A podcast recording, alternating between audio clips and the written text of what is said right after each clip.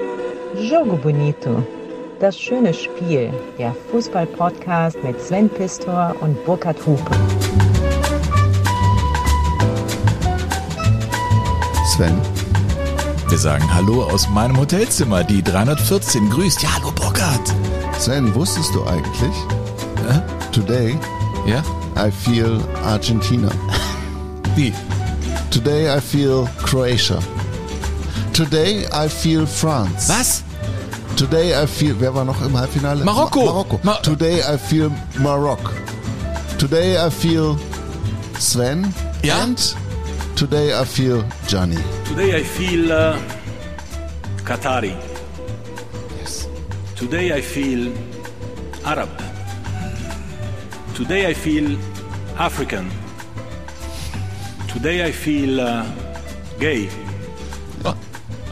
Today I feel disabled. Today I feel uh, a migrant worker. Ja, und wir waren dabei. Alter. Wir saßen da und konnten es nicht glauben, Sven. Bei Gianni Infantino und seiner Antrittspressekonferenz hier in Katar. So sieht's aus. Und weißt du noch, der geilste Witz war ja der, dass er Frauen vergessen hat und am Ende fragt einer ja, aber Gianni, klar, Die fühlst du dich Frauen. jetzt wie, wie schwul und Wie so, ein schwuler aber, Wanderarbeiter aus Afrika. aber ist ja klar. Und dann er so, yes, yes, I feel like a woman, yeah, of course, ich habe vier Töchter. Ja. Was war das denn für eine Veranstaltung? war das skurrilste, was ich wirklich in, in ich mache das ja jetzt auch schon seit über 30 Jahren, aber so eine merkwürdige, so eine am Ende aber auch beklemmende Pressekonferenz habe ich noch nie miterlebt. Ich frage mich ja die ganze Zeit, wo ich mich angesteckt habe an Corona, aber vielleicht hatte ich ja gar kein Corona. Ja, vielleicht lag es an dieser das, das ging, glaub Pressekonferenz. ich, ja, das ging einfach tiefer. Das geht, ja, äh, mir ging's eine Woche lang echt dreckig. und äh, deswegen habe ich dir auch irgendwie als kleines Dankeschön was übrig gelassen von dem, was du mir mitgebracht hast immer. Ich habe mir noch in meinem Hotel, in meinem Kühlschrank immer, Stille bitte, Reserve? Äh, Oh, Diet Pepsi Diet und Pepsi. Kinderschokolade Burkhardt. Ja. Prost! Weißt du, was ich übrigens cool fand? Skoll. Dass du immer Schokolade und Kekse und haben wolltest, aber es musste auch die Diet Pepsi sein. Also keine richtige Pepsi, sondern Diet. Nur ein Schwachsinn, oder? Ja, absolut. aber da wusste ich, dass es dir auch nicht ganz schlecht gehen kann. Doch, mir ging's echt, echt übel. Und ich habe hier noch so, da wir eh, weiß, wir sind ja unversponsert, wir können es ja einfach sagen, wie es ist. Ich futter natürlich auch gerne diese Kinderschokoladen. Ich habe hier Wobei ich finde, dass die hier nicht so gut schmeckt. Das liegt vielleicht am 7-Eleven bei uns im Hotel und der immer auf hat. Immer. Immer und sehr günstig ist. Und vielleicht sehr klein und sehr voll. Ich frage mich auch, warum ist die Kinderschokolade äh, da so günstig? Und warum steht da nicht, wann irgendwie das abgelaufen ist? Ja. Ich sehe nämlich nie. Ich möchte keine. Ich gebe dir aber eine. Nein, Hier, möchte, bitteschön. Ja, aber ich möchte, ich leg die hier hin, ich will keine. Vielleicht ist sie aus dem Jahr 1930. Wer weiß das schon? Ja, das wäre ein, Hier ist sie jetzt. ein sozusagen ein Gaumenschmaus, der 100 Jahre, fast 100 Jahre alt wäre und der würde uns über den Bauch zu unserem Thema führen. Ja, ich habe jetzt einen Hast du jetzt den ganzen Riegel ja, reingeschoben? Ohne Scheiß. Du bist aber auch echt, du bist so gierig. Ja, wenn, Wenn du, du nach Hause kommst, vier Wochen deine ohne Frau bist. Deine Kinder werden dich nicht wiedererkennen. Na doch, komm, ich habe also ich Was esse denn? auch nur zweimal am Tag hier. Zweimal am Tag Kinderschokolade. Ja, wenn überhaupt. Liebe Leute, wenn ihr euch fragt, wie ist denn das Leben da als Journalist in Das ist Katar? super. Es ist so, ja, findest du das super? Ich finde es wie auf einer Bohrinsel hier mittlerweile. weißt du? Ohne Scheiß. Papa fliegt mit dem Helikopter auf die Bohrinsel, ist da vier Wochen, dann kommt er zurück. Ja. Aber ich habe dann leider nicht ein halbes Jahr frei. Ja, und du bist nicht um 500.000 Euro reicher. Hm, auf gar keinen Fall. Hm. Also sollen wir jetzt schon sagen, dass die Leute natürlich in den Club de Jogadores äh, eintreten Das können? machen die doch, Sven. Und Das die machen die? Zahlen doch auch ganz toll für unsere, unsere kleine Show ihre, ihre Unterstützungssummen Mhm. über PayPal und über Überweisung und wie auch immer. Und das alles findet ihr nach wie vor auf jogo-bonito.de. Ich habe schon wieder zu lange das Bett stehen lassen. Ja, das ist aber. Die hat wieder reingequatscht. Ja, du hast wieder deine deinen alten, Schwägerin da. deinen Ja. Speckfinger nicht runtergezogen. Ja, genau, die können einfach in den Shownotes gucken und da hinkommen äh, oder auch unter das, wie www.jogo-bonito.de. elegant ich das gerade gemacht habe, hast du schon gemerkt. Du wirst ne? besser, aber aus dir wird kein Moderator mehr. Willst du Das- auch gar nicht werden. Das weißt du gar nicht, was ich ganz tief in mir noch für Wünsche trage. Burkhard, endlich kommt sie auf die Welt. Unsere Folge von der WM 1930. Ey, wir haben uns die so lange vorgenommen. Mhm. Ich habe ja ganz am Anfang von Jogo Bonito behauptet, ich würde in jeder Folge eine kleine Episode aus dem Jahr 1930 Eine weitere Lüge erzählen. deines Lebens. Das stimmt. Und äh, ich wurde auch wiederholt darauf angesprochen. Mhm. Am Anfang noch so mit einem Schmunzeln, am Ende dann auch schon ein bisschen entschlossener. Und dann haben wir uns gesagt, okay, jetzt muss der ganze Kram muss jetzt raus, die Resterampe. Mhm. Ja, die ersten ähm, kleinen Geschichten habe ich ja quasi in der großen Geschichte schon eingekleidet erzählt in den letzten Wochen über das fremde Glück der frühen Jahre. Mir ist aufgefallen, Sven, weißt du was? Ich habe zweimal in der zweiten Folge von diesem Podcast den falschen Titel genannt. Einmal Ja, habe ich, glaube ich, habe ich, glaube ich, das, das fremde Leben im frühen Land oder sowas gesagt. Das war immer falsch. Und am Ende vom zweiten Teil Ja, dachte auch. ich, aber das ist der Künstler. Burkhard, lass ihn das mal so machen und dann habe ich Ist das das nochmal richtig abmoderiert. Dir ist das aufgefallen? Ich dachte, lass das mal so. Es ist irgendwie ein interessantes du hast einen Spannungsfeld. Fehler gemerkt und hast mich nicht informiert. Ich dachte, Kann das man- gehört ja, so. mm. Das gehört so, ja. Naja, egal. Aber es hat mir äh, sehr viel Freude gemacht und ähm, das ist etwas, was dich äh, antreibt, da vielleicht auch äh, dem nachzugehen weiterhin, ne? Ja, also die Geschichte ist jetzt, finde ich, auserzählt, aber es gibt Mhm. natürlich so viele andere Geschichten und ich habe natürlich äh, Themen, die ich gerne machen möchte.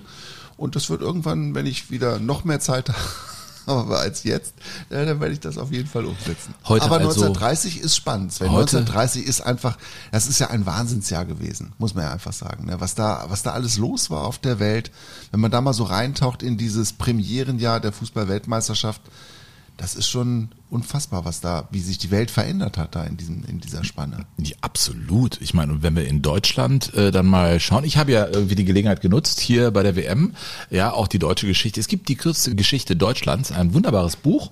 Ähm, Das irritiert mich total, dass bei dir hier Bücher auf dem Schreibtisch stehen. Ich hatte In ja nichts anderes- In deinem Hotelzimmer. Ich, ja, ich musste ja was machen. Ich habe auch schon erzählt, dieses Buch von Wolfgang Frank oder über Wolfgang Frank Ja. kann ich empfehlen und die kürzeste Geschichte Deutschlands sehr lesenswert.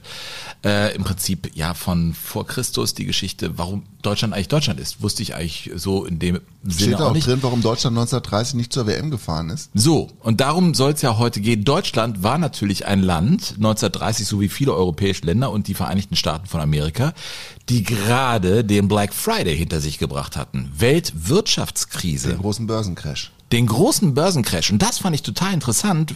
Und da hast du mir sofort die Erklärung geliefert, die ich jetzt mal am Anfang direkt äh, raushaue.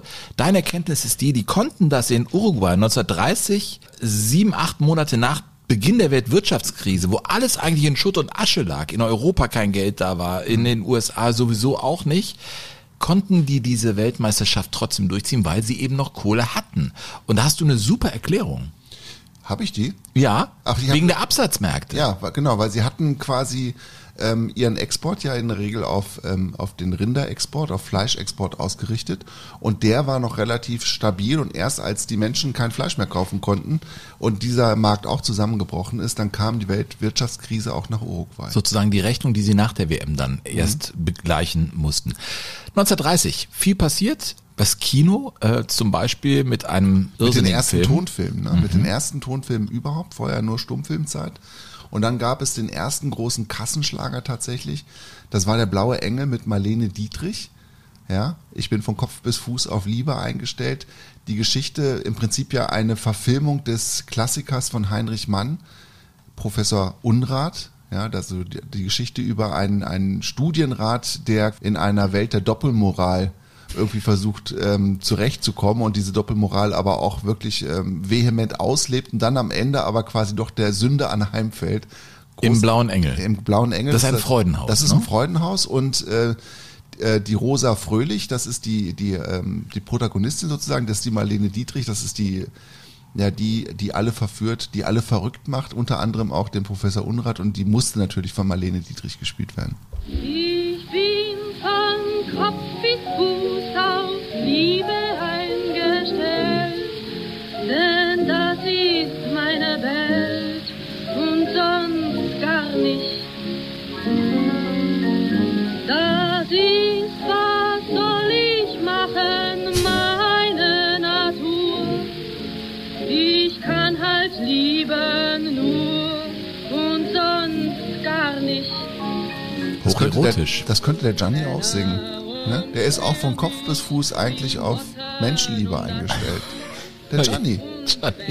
Wir werden versuchen, dieses Jahr 1930, das Fußballjahr 1930 und die aktuelle Fußballweltmeisterschaft immer wieder so parallel zu betrachten. Ich meine, Weißt du, wer 1930 deutscher Fußballmeister wurde?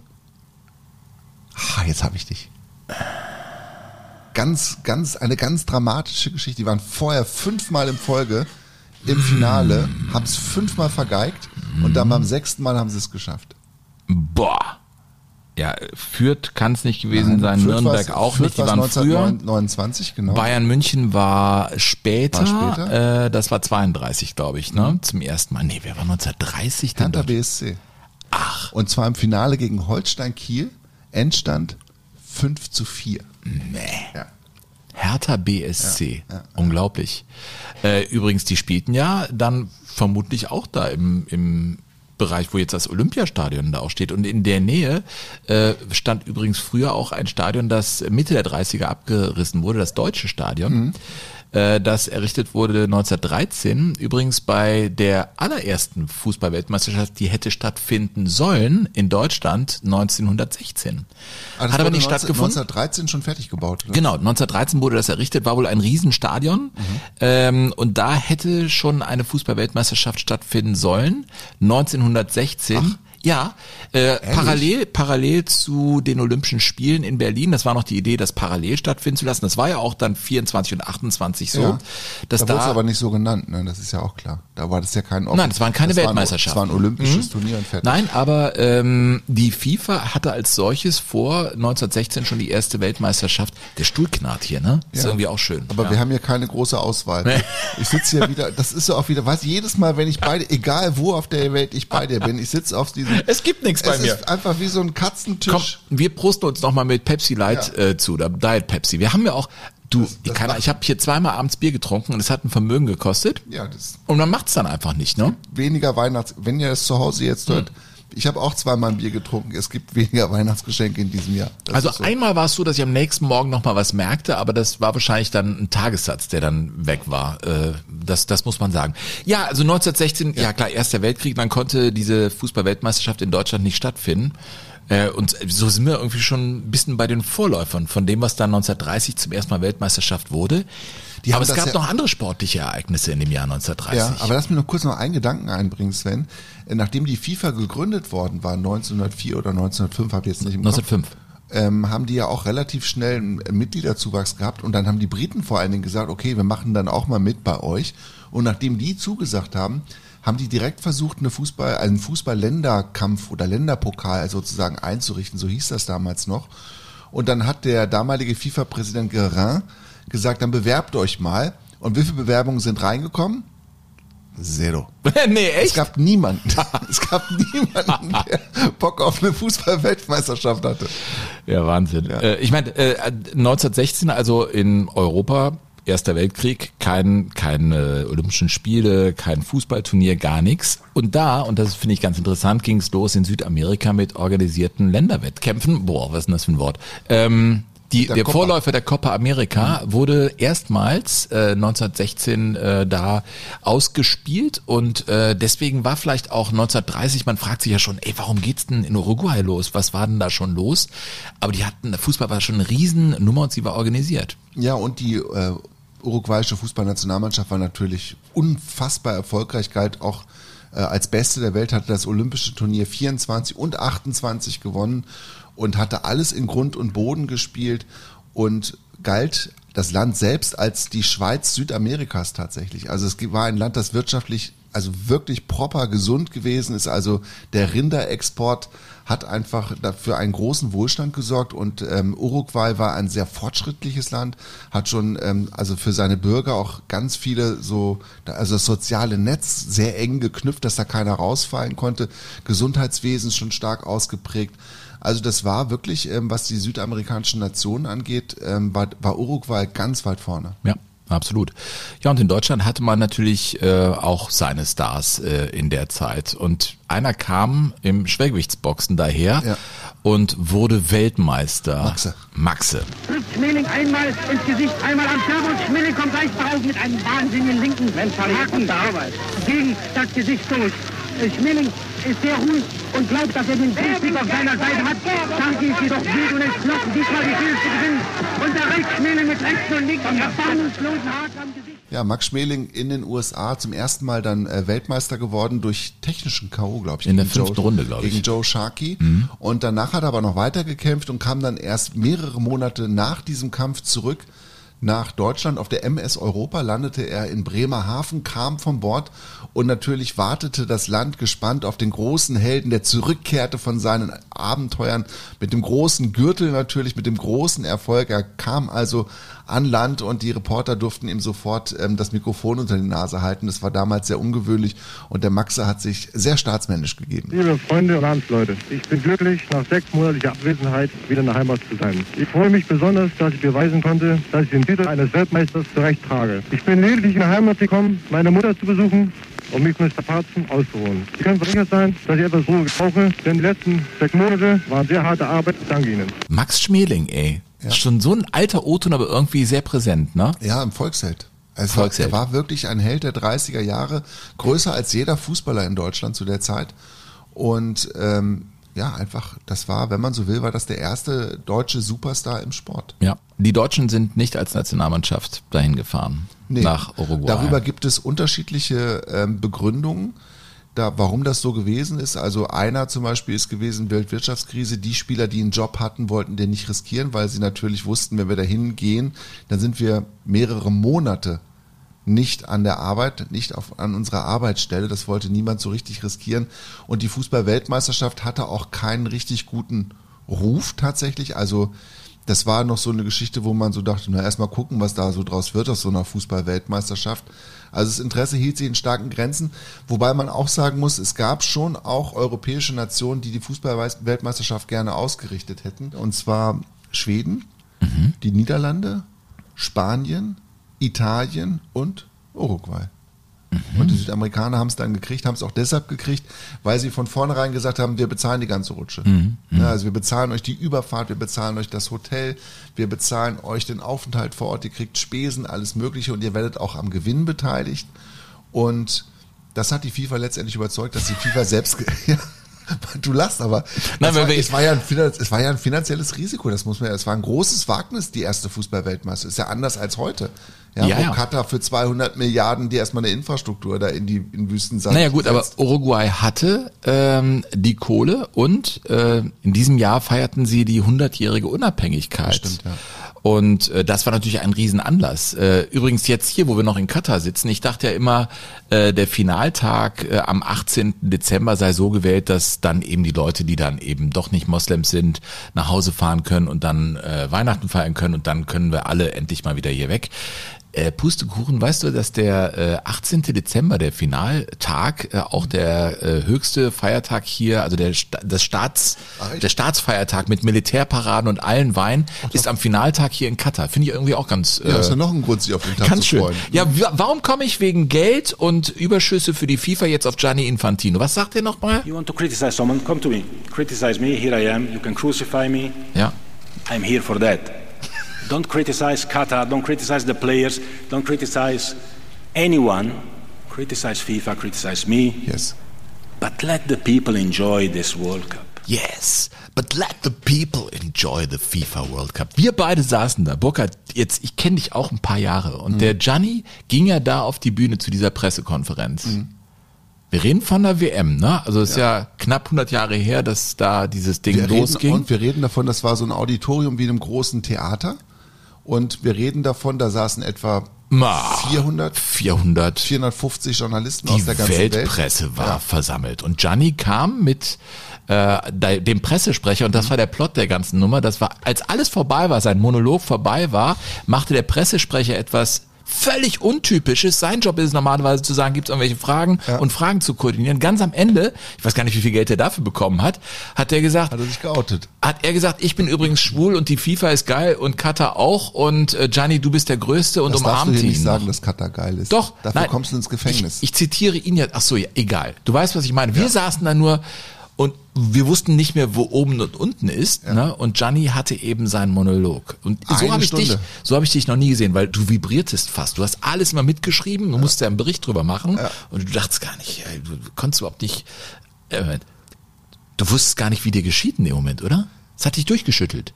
Ja, also ich kam dann irgendwann an den Punkt, wo ich dachte, okay, darüber, das, darüber kannst du ja nicht mehr ernsthaft berichten. Das ist ja so eine Farce. Du wirst ja hier so veräppelt. Und gleichzeitig war das aber auch natürlich eine Propagandashow, wie man die von, von US-Wahlkämpfen mit Donald Trump kennt. Ne? Es war dieser Whataboutism.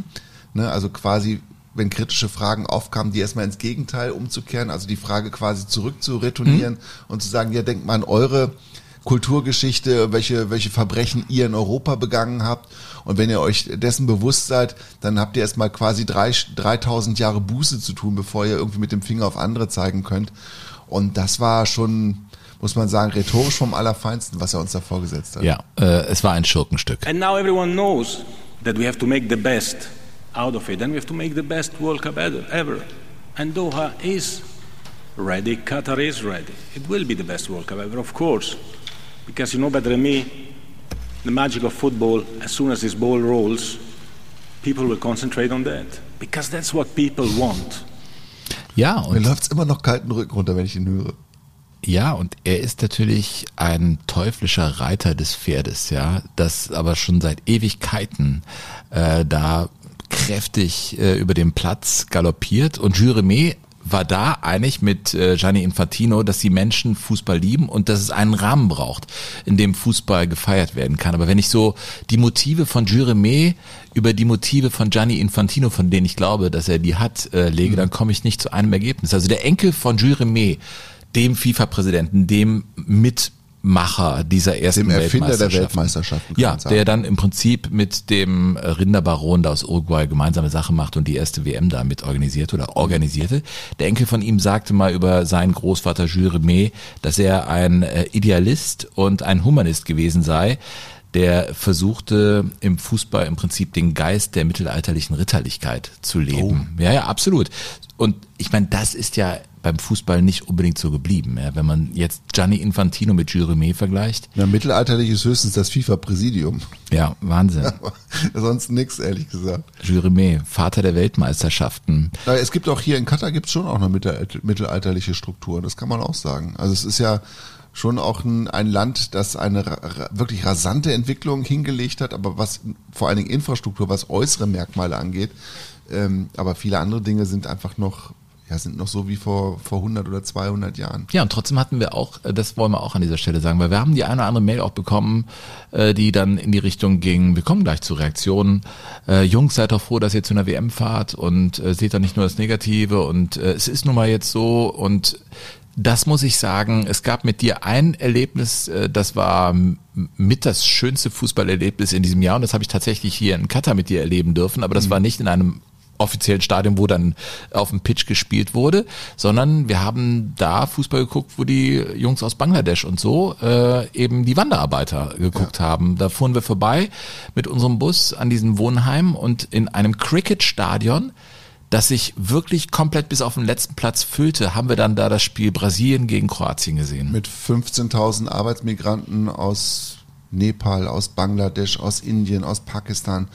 Riesengroße Leinwand. Man muss sagen, das hat die FIFA dann gemacht. Ne, Also das haben sie selber quasi initiiert, diese Aktion, dass dieses Stadion umgebaut wurde fürs, oder zum Public Viewing freigegeben wurde, dass das da ermöglicht wurde und das haben die Leute da angenommen. Und das war irre. Also mit 15.000 Menschen in so einem Cricket-Stadion Public Viewing zu machen und ich würde sagen, von den 15.000 hatten 14.500 auch eigentlich gar keine richtige Ahnung von Fußball, sondern hatten nur so eine Idee, wie dieses Spiel eigentlich sein müsste. Es war dann so, das war das, es war das Spiel äh, zwischen den Brasilianern und den Kroaten, das Viertelfinale, und dann in der Verlängerung, als Neymar dann endlich das Tor gelungen war, quasi mit dem Abpfiff der ersten Halbzeit der Verlängerung, und die Menschen dann aufstanden, weil sie dachten, ja, jetzt ist ja das. Das war ein Riesenjubel übrigens. also da war wird- natürlich so, ein so wird die Wahnsinnsjubel. Geschichte aber ja erzählt, ne? Neymar ist ja für, ja, das war so mein, mein Eindruck. Also Neymar ist ja als Kunstfigur fast sowas wie ein Comicheld. Mhm. Und natürlich ist der Comicheld am Ende erfolgreich. Und in dem Moment, wo er erfolgreich war, war die Geschichte zu Ende. Und dann war auch noch Pause. Und dann sind sie aufgestanden um uns herum, haben uns die Hand geschüttelt und haben sich verabschiedet. Ja, du hast ja da neben einem gesessen, der war Elektriker, der hatte hier im Finalstadion da die Stromleitungen verlegt und du hast ja mit dem äh, auf Englisch einigermaßen gesprochen und äh, dann in der Tat, dann war Abpfiff und die Leute strömten aus dem Stadion. Er stand auf, es war ein kühler Abend mit Jacke und so. Schüttelte dir noch die Hand und zog von dann. Und ich war ja da mit meinen äh, Bangladesch-Ultras da zugange. es war so eine schöne Freude. Einer hat mir sogar die Hand dann geküsst. Und es war so, wenn du aufgesprungen bist, es war so eine kindliche Freude an Toren. Und als die Kroaten zurückkamen, ich bin da natürlich auch steil gegangen in der Kurve. Und für, für die waren wir natürlich auch eine Attraktion, weil die kannten das ja gar nicht, dass Leute aus, aus Westeuropa da äh, eben in so ein Stadion fahren. Und wir haben die ganze Zeit da gesessen und einfach eine geile Zeit zusammen gehabt. Und es war null aggressiv, Null, ja. alles total ordentlich und äh, echt ein Abend voller Freude. Ja. Das Besondere für mich war, dass, dass ähm, als Neymar dieses vermeintlich entscheidende Tor gelungen war, dass die Menschen da wirklich aufsprangen und sich so freuten. Ja, im Prinzip so wie, wie F-Jugendfußballer. So sind die rumgesprungen und haben die Arme nach oben geworfen. Und dann, aber als das Elfmeterschießen zugunsten der Kroaten ausgegangen war, haben sie sich genauso gefreut. Und zwar genau dieselben Leute. Ja. Und das war wirklich das Schöne. Da hat der Fußball etwas ausgelöst, was so ursprünglich vielleicht in den meisten Menschen da ist und was aber durch alle, alle möglichen äußeren Umstände vielleicht über die Jahre auch verschütt gegangen ist, bei uns zumindest in der, in der westlichen Welt. Und das fand ich toll, das so zu erleben, dass der Fußball wirklich wieder so zu diesen ursprünglichen Gefühlen zurückgeht, dass es gar nicht wichtig war, wer gewinnt, sondern was da eigentlich passiert und was das macht. Und auch an der Stelle, geil, dieser knarzende äh, Stuhl, äh, weil einer irgendwie auch schrieb, ja, das wäre irgendwie auch manchmal so ähm, der Blick in die Vergangenheit und äh, im Prinzip war früher alles besser und so und äh, wir würden ähm, da uns nachsehnen und nur den Blick so haben. Ich würde sagen, das stimmt nicht. Da würde ich einfach an der Stelle widersprechen. Jogo Bonito ist halt, äh, wie soll ich sagen, ein Fachbereich unseres beruflichen Seins. Du bist Reporter, ich bin Moderator. Wir sind im Hier und Jetzt. Ich sitze hier auf einer Talkleitung. Es geht um viele Zukunftsfragen des deutschen Fußballs. Es geht um modernen Fußball. Es geht um Tempo. Was ist jetzt äh, gefordert und, und, und. Aber Jogo Bonito ist nun mal unser Fußballgeschichtspodcast. Und da nehmen wir uns einfach heraus, Dinge zu beschreiben, die vielleicht früher wirklich greifbarer oder schöner waren. Oder ja, das ist unser Kleinod. Deswegen, das wollte ich auch an dieser Stelle mal sagen. Es ist nicht so, dass ich einer bin, der äh, sagt, ja, früher war alles besser und alles scheiße heute und äh, die Jungs bieten nichts mehr an. Ich spreche ja mit Profis von heute und habe fantastische Jungs kennengelernt, die auch so viel zu bieten haben. Äh, und trotzdem finde ich, irgendwie darf es den Fachbereich Fußballgeschichte geben, das darf man auch ruhig schön finden. Ich wollte es nur an dieser Stelle mal klarstellen, dass ich jetzt hier nicht so ein so ein, äh, so ein lebendes Archiv bin oder im Ja, wir, Gestern sind, lebe. wir, sind nicht, wir sind nicht die verbitterten alten Nein, Leute aus der auf gar keinen. Fall. Wir haben auch echt total Lust auf, auf Neues, auf frische Spieler und nee, nee, also das an dieser Stelle. Wie kriege ich einen Bogen wieder hin? Ach genau, weißt du, mir- ich habe mich nämlich, als wir in diesem Cricket-Stadion standen, habe ich dich gefragt, hör mal, findest du nicht auch, dass das so ein bisschen aussieht wie das Centenario? Und hast du gesagt, nee, auf keinen Fall. Aber das war doch auch so kreisrund Das angelegt wie das Oval. Es war oval. Die Bilder, die ich gesehen habe von dem Stadion in Uruguay, was übrigens heute immer noch da steht. Und da werden immer noch Spiele ausgetragen. Für mich sah das irgendwie kreisrund aus mit so einem Turm da. Äh, aber du hast gesagt, nein, aber ich fühlte mich da dran erinnert. Äh, ja, als ich. als Es sollte ich da das saß. Stadion der 100.000 werden, das haben sie dann nicht ganz geschafft. Das Stadion haben sie sich ein bisschen übernommen, die Ausrichter Uruguay, und sie hatten großes Pech auch mit dem Wetter. Es Ja, hat- das war total hat nur bescheuert. geregnet, Ja. geregnet, geregnet. Das Stadion ist auch nicht rechtzeitig fertig geworden. Die mussten dann die ersten Spiele in so ganz kleinen äh, Stadien austragen. Minusrekord bei einer Weltmeisterschaft. Bei einem Spiel waren nur 300 Leute. Ja. Also- beim, beim Eröffnungsspiel zwischen Mexiko und Frankreich waren 4.444. Ja, ich hatte es irgendwo aufgeschrieben. Bei einem Spiel waren tatsächlich, das ist der Minusrekord in der FIFA-Statistik, bei einem Spiel waren da 300 Leute. Es wurde nicht fertig, aber sie haben äh, witzigerweise äh, deutschen Beton da verbaut. Ach, ja, deutschen die haben Beton? ja, die haben anscheinend irgendwie so viel Kohle gehabt, dass sie gesagt haben, ich meine, du, wenn du hier durch Katar fährst, weißt du, dass Kohle überhaupt kein Problem ist. Nur so viel. Da, der Bums hier, der kostet 220 Milliarden Euro. Äh, Russland vor vier Jahren, glaube ich, hat 14 Milliarden gekostet und die WM in Deutschland waren es sechs oder sieben Milliarden, was auch viel ist. Aber 221 finde ich. Geld ist hier scheißegal. Und war bei den Urus vielleicht 1930 ähnlich, weil die Deutschen Beton verbaut haben, aber in der Tat, es war zu nass und der trocknete nicht aus und deswegen wurde dieses Centenario einfach nicht fertig. Ja, Südhalbkugel, ne, Winter, Ja. nicht Sommer. Ja. Ne, damals hat man dann noch gesagt, okay, dann wir müssen das aber so machen, dass quasi der Spielbetrieb in Europa weiter stattfinden kann. Also richten wir das mal im Juli aus, nicht so wie jetzt, ne, wo wir das ja im Dezember ausrichten und im November. Ja, das stimmt. Ja, man muss das ja einfach mal sagen. Ne? Ja. In Uruguay war das eben so. Da hat man gesagt, ja klar, machen, dann machen wir das dann in der Zeit. Ja, ja. Mit allen Schwierigkeiten. Zum, es hat zum Teil geschneit bei den Spielen. Es gibt ein paar Fotos, es gibt keine Tondokumente. Wir haben Tondokumente heute in der Folge für euch. Sehr schöne, wie ich finde. Burkhardt hat da wieder in seinen Archiven rumgewühlt. Aber Spielreportagen oder O-Töne Nee, gibt es nicht. Gibt es einfach auch nicht. Auch nicht von Juremé, dem Macher, äh, über den ich einfach so mir ein paar Gedanken gemacht habe. Ich meine, stell dir vor, du bist so ein Enthusiast und du hast 1924 und 28 Uruguay als äh, Olympiasieger und da kommen die Stars her und du triffst dann diesen Rinderbaron und die setzen sich zusammen und diese Idee wird geboren, tatsächlich, wir machen diese Weltmeisterschaft. Dann muss das ja auch damals durch einen FIFA-Rat, das war ein Jahr vorher, wurde das beschlossen und dann ging es dahin. Und ich finde das Coole in der Zeit noch, dass so naheliegende Fragen da waren, wie, ja, Moment mal, was ist denn das für ein Pokal? Wir haben ja noch gar keinen Pokal. Also, was, was sollen wir denn jetzt machen? Ja. Juremé, Franzose, umtriebig ohne Ende, hat dann in Paris Abel Lafleur den Auftrag gegeben, mach mir doch mal einen Pokal.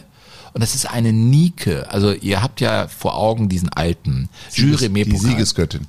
Der übrigens, Juremé-Pokal äh, wurde der erst 1946 benannt, Ach, so nach dem spät Zweiten erst? Weltkrieg. Äh, bei einem FIFA-Kongress wurde gesagt, aus Dankbarkeit dem Präsidenten gegenüber, ich meine, das ist eine totale Erfolgsgeschichte unter dem FIFA-Präsidenten Juremé, der konnte in der Zeit, in der er da war, äh, die Mitgliederzahl wirklich nach oben schrauben und äh, erst 1946 hat man beschlossen, äh, dass das Teil Juremé-Pokal heißt. Es ist übrigens für die Klugscheißer Nike eine Göttin, die äh, dargestellt ist äh, und dieser alte Pokal, der ist 1,8 Kilogramm schwer, pures Gold. gewesen. Ja, und das ist der, das ist ja das Ding, ja. Dann wurde der natürlich erstmals den Urus dann gegeben, dann ging der nach Italien und so weiter. Ihr kennt alle die Sieger und auch dann der Hund, der den 66 wiederfand, der Records. verloren gegangen ist. Und dann haben die Brasilianer ja den Pokal dreimal gewonnen 1970. Mhm. und dann durften die den behalten. Ja. Was ja heute nicht mehr so ist. Heute kriegst du Duplikat, genau. Duplikat, der muss immer weiter wandern. Dann haben die Brasilianer aber diese Nike, diesen Juremé-Pokal bei sich da äh, stehen und 1983 wurde der geklaut. Also Diebe sind dann eingebrochen beim brasilianischen Fußballverband und haben einfach diesen Pokal geklaut und eingeschmolzen und er ist verschwunden und man weiß nicht, was damit passiert ist. Ja. Ist das nicht eine dramatische Geschichte dieses Pokals? Dann wurde natürlich wieder äh, ein Nachbau äh, da äh, gemacht und der wird dann jetzt da bei den Brasilianern ausgestellt, aber das Original Ist weg. ist weg. Also das, was Fritz Walter hochgestreckt hat, das, was, was Bobby Moore 1966 hochgestreckt hat, was Pelé hochgestreckt hat 1970. Dieser wunderbare Pokal, ich finde, die Bilder sehen auch irgendwie so ikonisch aus, weil du kannst ja diesen alten Pokal einfach nur in eine Hand nehmen Mhm. und dann haben wir Fritz Walter doch äh, im, im Blick oder auch äh, Pelé Bobby, hab ich ja 1970. gerade gesagt, Bobby Moore, Pelé. Ja. Das ist schon wahr. Ne? Aber das, das gibt's halt nicht mehr. Ja, und mit diesem Pokal Leben ist auch Verlust. fuhren sie dann äh, mit dem Boot natürlich, mit einem großen Boot, auch Juremé, ähm, äh, nach Uruguay, aber dazu vielleicht später mehr hier. Der Juremé Bonito. ist ja ein, ist ja ein total ähm, spannender, hat ja eine ganz spannende Biografie, wie Mhm. ich finde. Ne? Der ist ja der Sohn eines Krämers gewesen, Mhm. kommt aus sehr bescheidenen Verhältnissen. Seine Eltern mussten dann quasi vom Land in die Stadt nach Paris.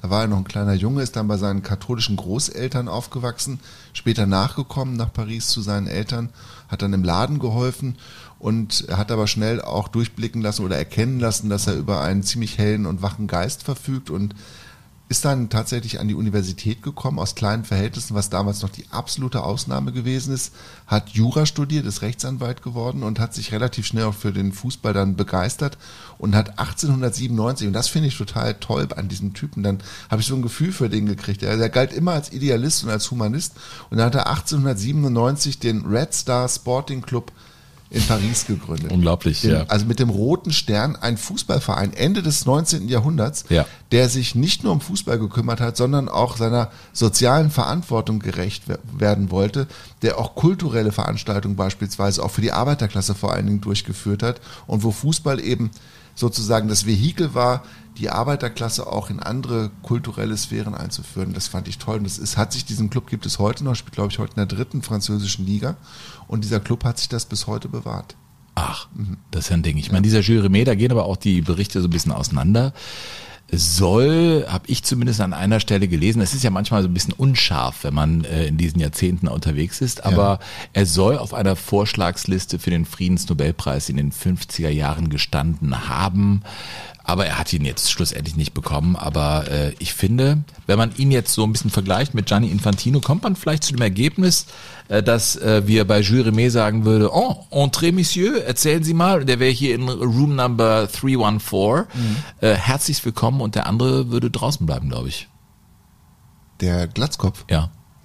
Also ein Glatzkopf reicht hier, oder? Ja, Gianni, Inf äh, nein, das- Gianni, Gianni Infantino ist die Fratze des Bösen im Fußball. Nichts anderes. Du hast doch mal gesagt, Blatter war die rechte Hand des Teufels. Ja. Und Gianni Infantino. Ist die Fratze. Achso, ich dachte, ist der Teufel. Hast du auch mal so gesagt. Aber Ja. da waren wir vier Bier weiter. Ja. Ach, Burkhard. Juremet ähm, Ja. war auch, um das auch, der war nicht nur ein Schöngeist, sondern der war auch äh, im, im Ersten Weltkrieg unterwegs. Mhm. Ein hochdekorierter Weltkriegssoldat tatsächlich auch gewesen. Mhm. Und äh, Mitbegründer auch des französischen Fußballverbandes. Juremet. Und, Juremet. Der, und der ist ja dann auch mit den, der musste ja erstmal hausieren gehen, ne? Also zwei Monate bevor es losging, hatte ja noch kein europäischer Verband zugesagt. Ja, und der Ugo da, der, der und hat gesagt, sagten, Jules, was ist los? Jules, wo sind, welche, Ja, ja. wer kommt denn jetzt? Ja. Ne, was, also, wie, wie viel bringst du denn Hm. jetzt mit? Und dann ist der hausieren gegangen und hat gesagt, oh Mensch, dann war selbst die Franzosen haben sich geziert. der ist doch sein zu Peugeot eigener, gegangen. Sein eigener Verband. Und die hatten alle große Probleme, irgendwie Mannschaften abzustellen. Der fuhr mit dem Zug da rum, äh, in der Tat, in der Grand Nation und ging zu Peugeot und sagte, Leute, da müssen halt jetzt ein paar Arbeiter, die müssen halt frei bekommen, ein paar Wochen. Ja. Und er hat so die angeschnort und dann hat er Leute da zusammengekriegt. Äh, unter anderem ja auch äh, Lucien Laurent, Mhm. den ersten Torschützen bei einer Fußball-Weltmeisterschaft überhaupt. Der auch sehr, sehr alt wurde. Der ist fast 100 Jahre alt geworden. Burkhard, wir machen gleich weiter mit. Äh, Leute, wir sind bei 1930, aber wir haben uns auch natürlich fest vorgenommen, eure Reaktionen hier zum Besten zu geben. Gleich geht's für uns natürlich mit dem Schiff.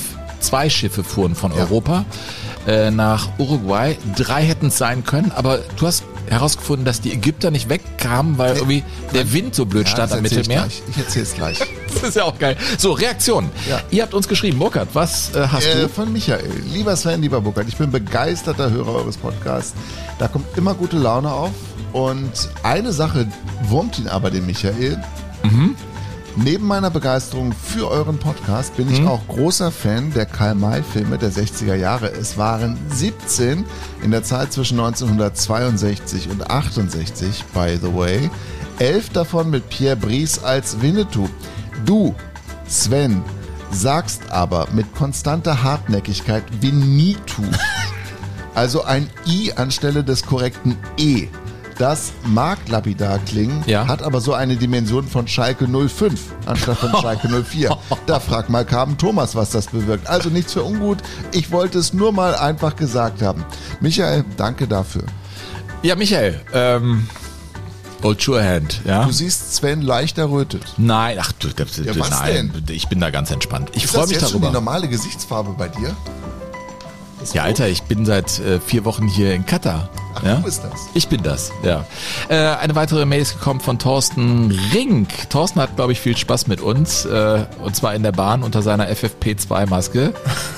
ja, lautes Schmunzeln und so. Und er, aber anscheinend mit den äh, Mitreisenden hat er schöne Diskussionen rund um äh, Fußballthemen. Und er schreibt hier, Hallo Sven, hallo Burkhard, bla bla bla. Und jetzt hier, bei eurer Geschichte zu Robbie Williams im Stadion kam mir eine eigene Szene in den Sinn. Bei einem Konzert von Nigel Kennedy im Mannheimer Rosengarten. Erinnerst du dich noch? Dieser Geiger, der mit dem Fußballschal aufgetreten ist. Das ist Furchtbar, Nigel ich hab Kennedy. das gehasst. Das war auch dieser, dieser Violinenpunk, ne? Ich war letztens hatte ich doch einen Auftritt mit meiner Fußballschule und am Abend danach spielte Nigel Kennedy. Echt? Im selben Raum? Ja, der hatte auch mehr Tickets verkauft, aber nicht viel mehr. so, ja, äh, Nigel Kennedy im Mannheimer Rosengarten so um das so Jahr Kinderschokolade. 2000 rum, erwähnte der englische Stargeiger in einer Moderation das Jahr 1966 und fuhr fort, jetzt Zitat, 1966, when the ball was obviously in. Was, Was? ja, was bei mir zu einem lauten Out Ausruf führte, was circa 1499 äh, Klassikfreunde im Saal zu einem verständnislosen Gesicht führte. Es war einfach klasse. Ja, und äh, er hat fortgeführt, dass er den Fußball einfach liebt und dann 1970, 66 hat er das schon gehört und 70 dann auf dem Fernseher verfolgte. Und er mündet mit dem Schluss, habe mal einen kleinen Anti-Werbungsclub-Mitgliedsbeitrag auf den Weg gebracht. Vielen Dank dafür, Thorsten, überhaupt. Äh, vielen Dank an alle, die spenden. Die werden in den Show Notes natürlich jedes Mal namentlich äh, erwähnt. Wer Lust hat, uns hier zu unterstützen, das Ding läuft werbefrei und ist unser Pläsier. Dann kommt einfach zu jogo-bonito.de oder in den Show Notes gibt es alle Infos, wie ihr uns hier donieren könnt. Sind wir denn jetzt bei 5%? Äh, nein, bei Immer 1 noch nicht? 1,3 Prozent. Was auch 1,3% der Hörer ist, hat Spendierhosen an sozusagen. Ja, das ist aber dann anscheinend so, dass äh, das so ist. Und dann ist es auch so. So kurz vor Weihnachten. So, Burkhard, haben wir noch. Beklemmende ähm, Logik, ja. Hast du noch eine Mail? Wir haben noch welche. Ja, aber später Später, ne? genau. Ja, sehr schön. Äh, wo sind wir jetzt? Wir sind äh, 1930, Moment, also Juremé hat das jetzt alles klar gemacht. Äh, die Urus wollen das, sie wollen ihre 100 Jahre Unabhängigkeit feiern. Das Stadion steht mehr oder weniger. Juremé macht die Tingeltour durch Europa und versucht die Verbände zu überzeugen, dass sie sich doch noch anmelden zur Fußballweltmeisterschaft. Ja, und was sind das für Länder aus Europa? Es ist Frankreich, es ist Belgien, Ja. es sind die Jugoslawen und es sind die Rumänen tatsächlich. Die spielen natürlich alle nicht die allererste Geige, was den Fußball angeht, in Europa zu der Zeit. Ja. Das muss man schon so sagen, weil die großen ähm, Verbände haben einfach abgewunken. Die haben gesagt, ja komm, lass mich in Ruhe damit, das können wir nicht machen. Die Österreicher nicht, die Tschechen nicht und die Italiener auch nicht. Und das hat die Urus natürlich total gewurmt, dass die da also so links liegen gelassen wurden. Und die haben sich ja dann auch revanchiert. Uruguay ist dann vier Jahre später als Titelverteidiger nicht zur Weltmeisterschaft nach Italien gekommen. Das war natürlich auch ein, einfach eine Revanche voll, muss man sagen. Naja, in Europa spielte die Musik oder wurden die Kriege geführt oder da kamen viele her und sie fühlten sich einfach nicht beachtet dann. Ne? Und das war ja auch gekränkte Eitelkeit, dass die Europäer dann nicht kamen. Übrigens, die Jugoslawen, das finde ich irgendwie kurios. Du hast äh, Österreich-Ungarn oder was weiß ich, die K&K-Monarchie oder die Habsburger oder was auch immer das da war, äh, nach dem, nach dem äh, Ersten Weltkrieg. Du hast die nicht dabei. Und die Jugoslawen sagen sich, Mensch, okay, also wir sind zwar vielleicht die armen Jugoslawen, aber dann wischen wir denen eins aus. Das war ja wirklich äh, ein Kampf immer zwischen Jugoslawien und Österreich oder Österreich-Ungarn. Und dann haben sie sich auf die Socken gemacht. Ich meine, du hast das ja auch erzählt, ne? Ja, mit geringsten Mitteln genau, und mit- haben dann das Haben Geld gespart, um dann davon Ausgehanzüge kaufen zu können. Die sind deshalb dritter Klasse. dritter Klasse. ähm, ja. zum, zum ähm, Hafen gefahren. Und ähm, mit dabei der Mannschaftskapitän Milutin Ivkovic, Mhm. eine total schillernde Figur. Ein wirklich, man muss das so sagen, ein wirklich gut aussehender Typ, also mit, einer, mit so ganz dichtem, dunklen Haar, ganz markantes Gesicht. Und dieser Ivkovic war der, glaube ich, fast der jüngste Kapitän bei dieser Fußball-Weltmeisterschaft, spielte in Belgrad, war ein ganz schlauer Typ, hat Medizin studiert und brachte die also dahin und später dann, nach dem Ende seiner fußballerischen Karriere, ist er Arzt geworden und ähm, aber nicht nur das, sondern er hat sich auch für die ähm, Kommunisten engagiert, hat eine kommunistische Zeitung herausgebracht und hat dafür gesorgt, dass die Fußballnationalmannschaft Jugoslawiens 1936 die Olympischen Sommerspiele in Berlin boykottiert hat. Ach. Die Jugoslawen hatten, war, sollten eigentlich hin und die übrigen Athleten von den anderen Disziplinen sind auch nach Berlin gekommen, aber Ivkovic hat gesagt, ohne uns Fußballer und die haben tatsächlich, musst dir vorstellen, innerhalb eines NOKs, wenn du so willst, gab es die Fußballer, die gesagt haben, wir machen diese Nazi-Kacke, machen wir nicht mit in Berlin, wir bleiben, wir bleiben äh, in Jugoslawien. Und er ist dann, hat sich dann weiterhin stark engagiert, auch für die Kommunisten mit dieser Zeitung, die er rausgegeben hat. Dann kamen die Nazis ja auch nach Belgrad im Zweiten Weltkrieg, haben Belgrad auch besetzt. Und Ivkovic wurde immer wieder festgenommen, immer wieder auch freigelassen. Und dann hat man aber festgestellt, dass er mit den Partisanen äh, zusammengearbeitet hat hat also die, Parti die serbischen Partisanen unterstützt und dann wurde er ausgerechnet bei einer Feier seines Vereins verhaftet und 18 Tage nach seiner Festnahme in einem serbischen KZ dann auch erschossen. Und ähm, die Gedenktafel von Ivkovic, die hängt heute noch in der Nähe vom Partisanstadion und es gibt auch eine Statue, die da für ihn aufgebaut worden ist. Ja, der Ivkovic ist für die Jugoslawen bis heute einfach eine, eine ganz wichtige, wenn man das so sagen kann. Kann man noch sagen für die Jugoslawen oder muss man das jetzt schon einfach alles auseinanderfummeln? Ja, das müsste man, glaube ich, aber ähm, damals war es nun mal Jugoslawien. Sagen wir für die Serben. Also für die Serben ist der Ivkovic, glaube ich, nach wie vor eine bedeutende Persönlichkeit in ihrer Sporthistorie. Ja. Und ähm, ich finde die Geschichte von dem Ivko- Ivkovic ähm, auch wirklich bewegend, muss ich sagen. Ja, ich meine, jetzt sind wir ja auch ähm, hier bei dieser Weltmeisterschaft und ähm, aus Ex-Jugoslawien haben wir mal wieder, ist natürlich ein ganz anderes Land, Ja. definitiv. aber aus dem ehemaligen Jugoslawien schon wieder eine Mannschaft im Halbfinale. Überhaupt der Ballsport, ne?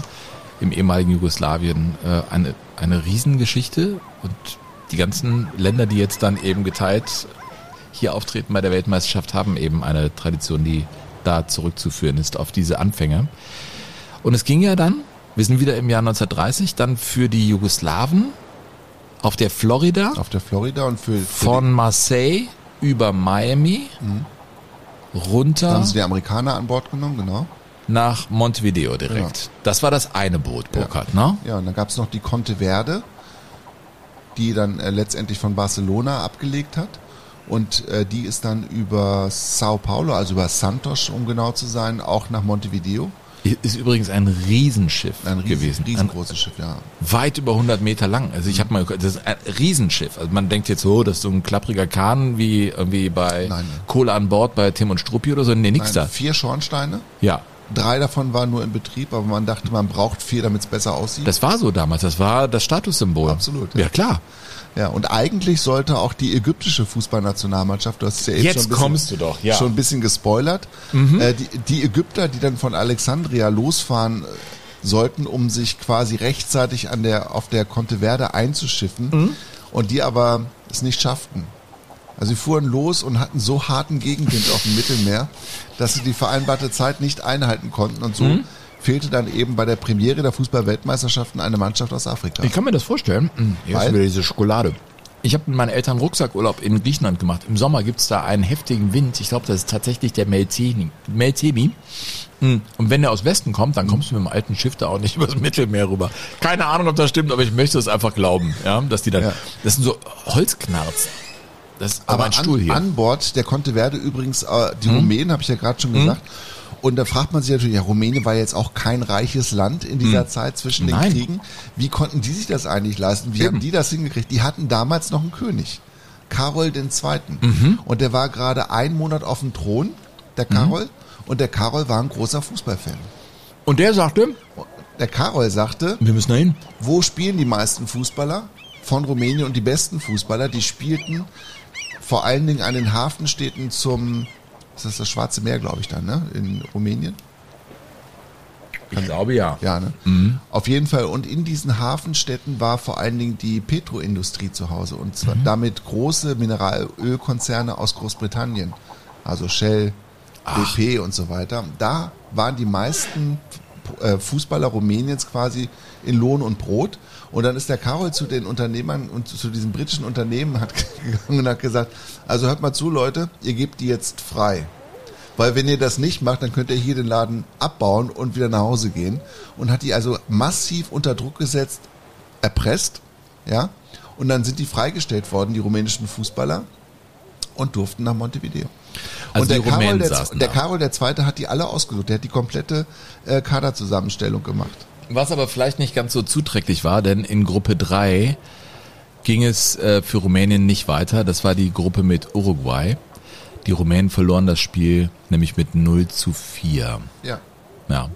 Das war vielleicht nicht so eine gute Idee von, von, von dem König da, die Mannschaft zusammenzustellen. Aber zumindest waren die Rumänen dann da. Die Rumänen waren dabei und ähm, alle, das haben, das hat der Andrejovic, von dem du ja vorhin schon mal die Rede, Mhm. äh, von dem schon mal die Rede war, der jugoslawische De- Delegationsleiter, der hat das ja dann auch gesagt, alle, die dabei waren, werden es nicht bereut haben, weil es einfach eine, eine einmalige Erfahrung Ja, das war ja sozusagen sein Schlusswort unter allem. Jeder, der nicht dabei war, hat wirklich etwas verpasst. Genau. So waren sie halt auf dem Weg und auf dem Schiff waren auch Die Belgier und die Franzosen. die Franzosen, die finde ich ja sehr interessant. Ja, die sagen. Franzosen, muss man sagen, haben schon das gemacht, was Deutsche und Engländer seit Jahrzehnten auf Mallorca beispielsweise machen. Die haben also früh ihre Handtücher ausgelegt auf dem Schiff und haben gesagt, das hier ist jetzt unsere Ecke und haben die dann auch Montmartre genannt, ganz unbescheiden. Nee, ehrlich? Das ist jetzt hier der Montmartre und das ist jetzt unsers. und dann brachten die ein eigenes Grammophon mit an Deck und legten ihre Lieblingslieder auf und eines dieser Lieblingslieder war Sous le Pont de Paris. So, jetzt stell dir das vor, du bist auf hoher See unterwegs und dann kommen diese Franzosen. Ich kann noch mal mehr drunter legen. Warte mal. Jetzt so. Ich finde das so großartig. Weißt du, und die konnten natürlich ja nicht mit dem Ball trainieren, ne, wenn der Ball über die Reling gegangen wäre.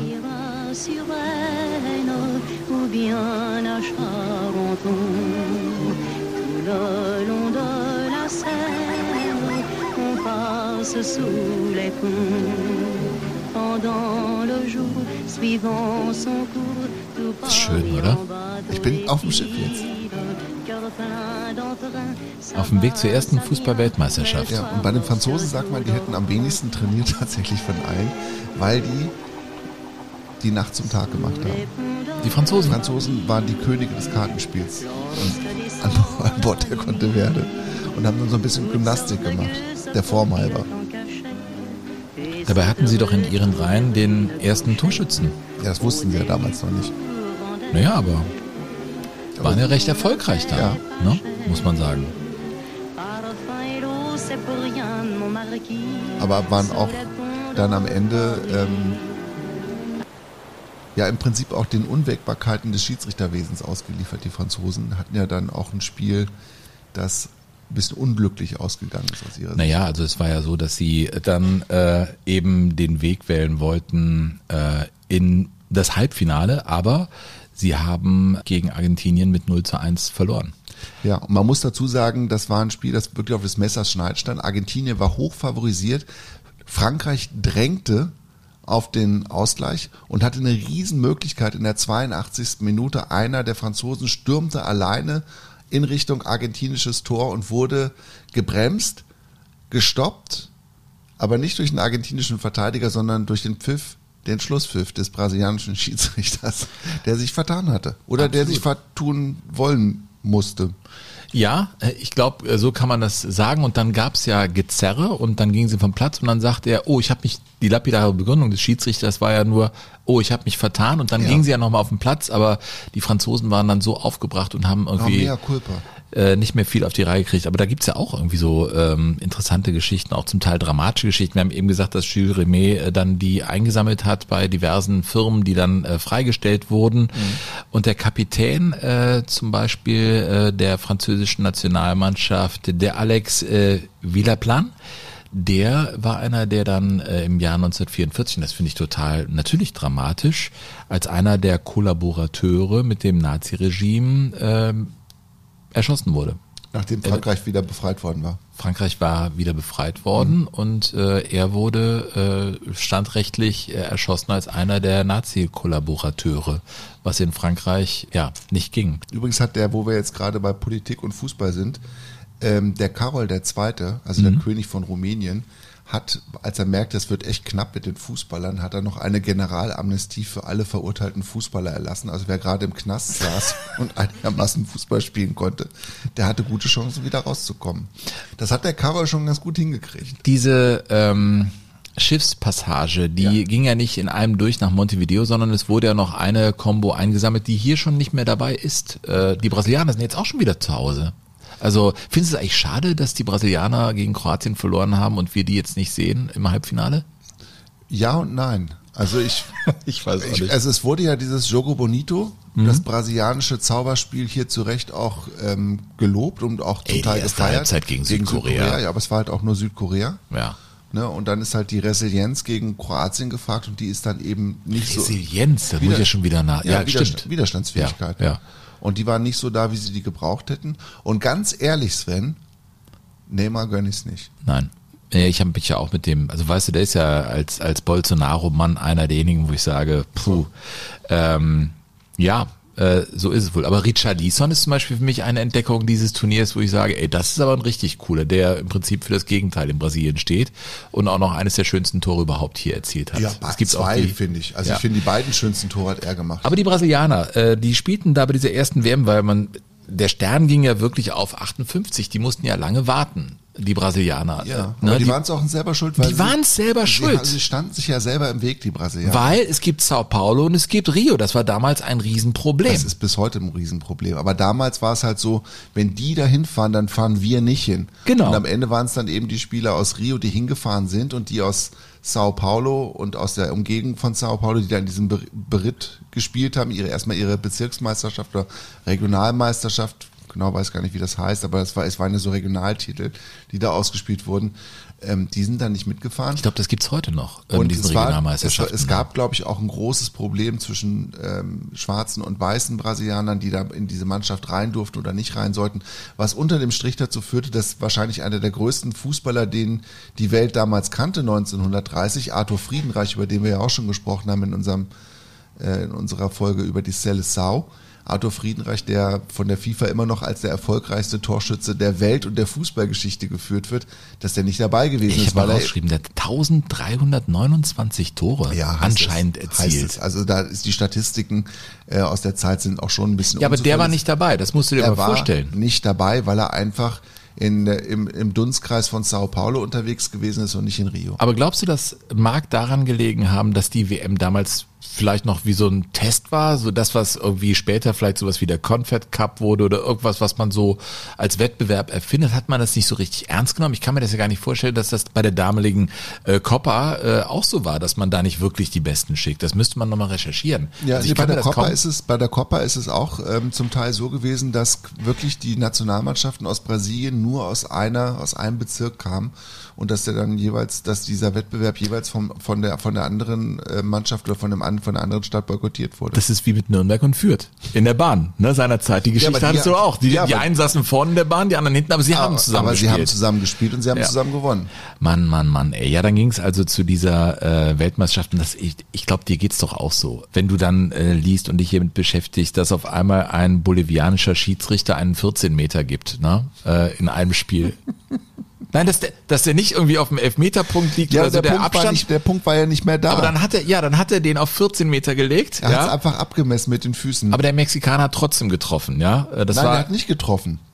aus 14 Metern. Der hat nicht getroffen. Der hat nicht getroffen? Hat, am- in, in meinen Büchern hat er den In Ball- meinem Buch hat er aus 14 Metern Hat er getroffen. vorbeigeschossen. Der Mexikaner gegen Ja. Argentinien. Wir werden es nicht endgültig klären, aber ich bin mir sicher, dass Rosas. ich, aber ich bin mir sicher, dass ich recht habe. Naja, gut, aber auf jeden Fall gab es den 14. Hand drauf, es gab den 14 Meter, Den oder? gab es definitiv. So, 14, ja. Bei mir waren es sogar 14,63 Meter oder 65. Ehrlich? Ja. Ja, nee, also Ich weiß ja, aber auch nicht, wer das jetzt nachgemessen hat. Ja, das ist ja fast Ahnung. außerhalb des 16ers. Das ist echt da musst du dir doch als Schiedsrichter auch schon mal ein paar Gedanken machen, oder nicht? Obwohl, Ach, wenn du dir hier die Schiedsrichter anguckst, dann machst du dir ja noch ganz andere Gedanken. Ja, ich finde es total schlecht. Furchtbar, Teil, was- hier was- gepfiffen was wird. da für ich fand den Brasilianer jetzt bei Frankreich gegen England, fand, der war eine Katastrophe, dass der nicht sofort irgendwie den zweiten Elfmeter der Engländer sieht. Ja, und der Lahos, das ist ja einfach ein Skandal. Was Wie viel? der- 14 gelbe Karten? Was hat er 14, gegeben? das war einfach ein Irrsinn. ja, und in der, in der Phase des Spiels, wo er die roten Karten zeigen muss, da passiert gar nichts bei der Rudelbildung. Da muss Mhm. er da auch zweimal einfach die rote Karte ziehen, da gibt's ja gar nichts. Aber der braucht bei Gianni und so braucht er keine Fluchtwege. Das, das muss man sagen. Egal was der pfeift, Ja. der kommt sicher aus dem Stadion Anders raus. als mein Freund Jean Langenüs. Ja, aber da kommen wir später zu. Jean oder? Langenüs, ja. Beim Finale war das schon ein Faktor. Da war das eine Bedingung sogar. Definitiv, Burkhard. Ähm, komm, wir haben noch, hauen noch Reaktionen raus, bevor es weitergeht. Ich glaube, wir steigen gleich wieder ins Schiff ein, ne? weil das war das, das kulturelle Angebot bei diesen äh, Schiffspassagen war nicht zu unterschätzen für die Fußballer, oder? Also das muss man sagen, es wurde gesungen. Ja, Viel war- gesungen und Es waren gefeiert. ja auch jetzt nicht nur die Fußballmannschaften an Bord und Mhm. die Funktionäre von der FIFA, sondern auch normales Publikum. Und so eine Schiffspassage, die dauerte eben 16 Tage von Europa So. rüber nach Südamerika. Man lernt sich kennen. 16 Tage. Und da ist halt so viel nicht zu tun. Und der Pool, die hatten einen Pool tatsächlich auch damals schon, der war aber klitzeklein. Ne? Und die Ligen waren auch begrenzt, vor allen Dingen, weil die Franzosen sich ja so breit gemacht hatten. Und da musst du natürlich auch für ein bisschen Unterhaltung sorgen. Und Balltraining war nicht drin, weil die flogen ins Meer und waren weg. so sieht's aus. Ja, ernsthaft, das musst du dir alles mal vorstellen. Das ist so Ja, aber geil. die haben Gymnastik gemacht, ne? haben Gymnastikturnübungen und haben dann da auch so Gegenstände, die an Deck rumlagen, haben sie benutzt, um Sport zu machen und waren dann einfach Frag so, mich nochmal, warum ich diese alten Geschichten geiler finde als, als das hier und jetzt. Ja. Ich finde das einfach großartig. Ja. Ähm, Reaktionen, Burkhard, was hast du für eine da? Ähm, ja, ich habe eine ganz tolle Geschichte zu unserer Folge von 1990. Soll ich da ein anderes Bett runterlegen? Nein, oder? du nicht. Nein, okay. du nicht. Und zwar ist da der Holger aus Bremen hingekommen und der hat uns äh, quasi nochmal zurückgeholt in das Jahr 1990 und seine Geschichte von der Fußball-Weltmeisterschaft. Und die ist wirklich toll und äh, ich lese die jetzt einfach mal vor, Sven. Also, Sonntag, 1. Juli 1990, Viertelfinale gegen die CSSR, 1-0-Sieg. Fünf Schüler und Studenten aus Bremen beschließen, im Adrenalin- und Alkoholrausch Da muss man jetzt hinfahren. Das sieht man nur einmal im Leben und zwei Tage später dann Abfahrt fünfmal im Golf 2 aus Bremen in Richtung Turin. Nach durchfahrener Nacht morgens um 9 Uhr Ankunft am Estadio delle Alpi in Turin. Karten besorgt, später England geschlagen. Nach dem Spiel zurück zum Auto, Wagen aufgebrochen, alle Sachen weg. Was nun? Egal, einfach alle Mann ins Auto und weiter nach Rom. Danach einer weiteren durchgefahrenen Nacht erstmal ein paar neue Sachen gekauft, ne, so viel wie der Geldbeutel eben noch hergab. Eine kleine Pension gefunden und Karten gesucht. Zwei Stunden vor dem Endspiel noch immer keine Tickets. Kurz vor Spielbeginn klappt es dann unter Einsatz von, von allem vorhandenen Bargeld doch noch. Fünf Karten, jetzt kommt's. Das finde ich interessant. Was glaubst du? Fünf Karten 1990 fürs Endspiel, was haben die gekostet? 1900 Euro. Oh, gar nicht schlecht, aber die haben es noch günstiger gekriegt. Fünf Karten für 1400. Boah. Also dafür kriegst du es hier nicht, muss ich sagen. Ne? Also mehr als ein Monatsankommen war das damals von, den, von uns Studenten, schreibt er. Wenig später der erlösende Moment, der Elfmeter durch Andi Brehme macht alle Strapazen wett. Wir kehren als Weltmeister nach Deutschland zurück. Jetzt wird's super. Am Mittwoch nach dem Endspiel erstmals wieder im Hörsaal, natürlich mit Deutschlandschal. Und dann die Frage, wo warst du letzte Woche? Du warst doch, du warst doch nicht? Doch, ich war. Und ein Raunen ging durch den Hörsaal. Fast so, als ob man selber nochmal Weltmeister geworden wäre. Ich finde diese Geschichte ganz, ganz wundervoll. Vielen Dank, Holger. Herzlichen Dank. Ähm, er hat, glaube ich, hinten noch irgendwann mal geschrieben, dass ich nicht so oft unterbrechen soll. Auch in meinem, weißt du, mit äh, einfach Fußball, dass ich Leute unter. Ich, unterbreche ich dich zu viel, Bockert? Ich unterbreche dich doch gar nicht. Also, ja? Du sagst, ne, und wir beide sagen zu oft tatsächlich anscheinend. Ja, das haben zwei Lehrer gezählt. Die haben Tatsächlich. Der tatsächlich Jomat Ja. äh, ist da haben wir eingeworfen das, worden. Haben wir heute schon tatsächlich gesagt? Ich glaub weiß es nicht, ne? tatsächlich echt auch nicht. Nee. Also, mm, mm. Und hast Aber du es ist quasi tatsächlich gesagt? eine, eine Geschichte, über die wir mal ein bisschen nachdenken sollten. Tatsache. äh, Martin hat geschrieben, dann geht's auch weiter wieder ins Schiff. Ähm, hallo ihr beiden. Erst einmal vielen Dank für euren fantastischen Podcast. Wir sind am Wochenende mit dem Auto nach Berlin gefahren und haben auf der Hinfahrt euren Podcast gehört. Ihr müsstet... Du brauchst echt eine Brille, Sven, so wie du Na, das ihr müsstet auch meine Frau getriggert haben, denn ne, ihr müsstet, Entschuldigung, da fehlt einfach ein T. Ihr müsstet auch meine Frau getriggert haben, denn ihre Wahl auf der Rückfahrt war ebenfalls euer Podcast. Das sagt schon etwas aus. Sie hat mit Fußball eigentlich nichts an der Mütze. Zu eurer gestrigen Folge und zum Thema Beckenbauer, ich bin da bei euch und ich sehe das mit 2006 auch etwas realistischer. Aus meiner Sicht, solche Veranstaltungen bekommt man seit vielen Jahren nur durch Klüngeln und freundschaftliche Dienste und und und. Also der stützt da unsere These, dass man mit Franz Beckenbauer vielleicht in der historischen Betrachtung ein bisschen ja, äh, nicht gnädiger, sondern äh, umfassender, äh, Ja, glaube ich, genau. ihn anschauen sollte. Wir sollten uns das nicht so einfach machen und Leute einfach so pauschal in eine Ecke reinschieben. Und er schließt mit, ich freue mich auf weitere viele Folgen von euch und würde mich über eine Folge über die Geschichte der alten Stadien freuen. Ihr habt es ja hier und da schon mal einfließen lassen. Zum Beispiel fand ich die Info zum Fundament des Stadions in Köln interessant. Das ist ja wegen der 500 Meter Bahn. Ähm, ja, äh, gerade als MSV Duisburg-Fan und nach meinem ersten Mal im alten Wedau-Stadion haben gerade diese alten Stadien eine tolle Faszination für mich. Grüße vom Niederrhein Martin. Martin, äh, als Wedau-Stadion, da war ich auch. Ich weiß noch, da kam ich mit dem Köln-Schal hin in die MSV-Ecke und da wurde mir gesagt, Junge, du gehst aber jetzt mal da hinten hin, ne? Da hast du knapp überlebt. Ja, da habe ich gedacht, okay, alles gleich, bin da mal weg. Tschüss. Ja, sehr schön. Mm, Vielen Dank. Schreibt uns weiterhin an info@jogo-bonito.de. Wir freuen uns da sehr drüber. Äh, Burkhard, wir sind wieder im Schiff und äh, beim bunten Abend Man sagt auf dem Schiff, Sven. auf dem Schiff. Man Sag sagt nicht im Schiff. Ja gut. Man sagt tatsächlich auf dem Schiff. Auf welchem Deck sind wir denn jetzt?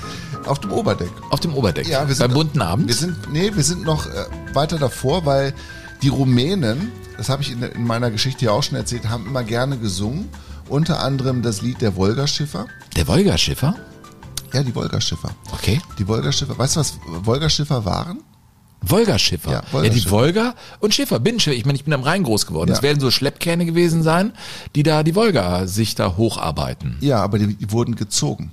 Also die wurden von Menschenhand quasi, mit Menschenkraft wurden diese Schiffe gegen die Strömung der Wolga Ja, dass quasi. es das gab, weiß ich. Ja, das war das sogenannte Treideln.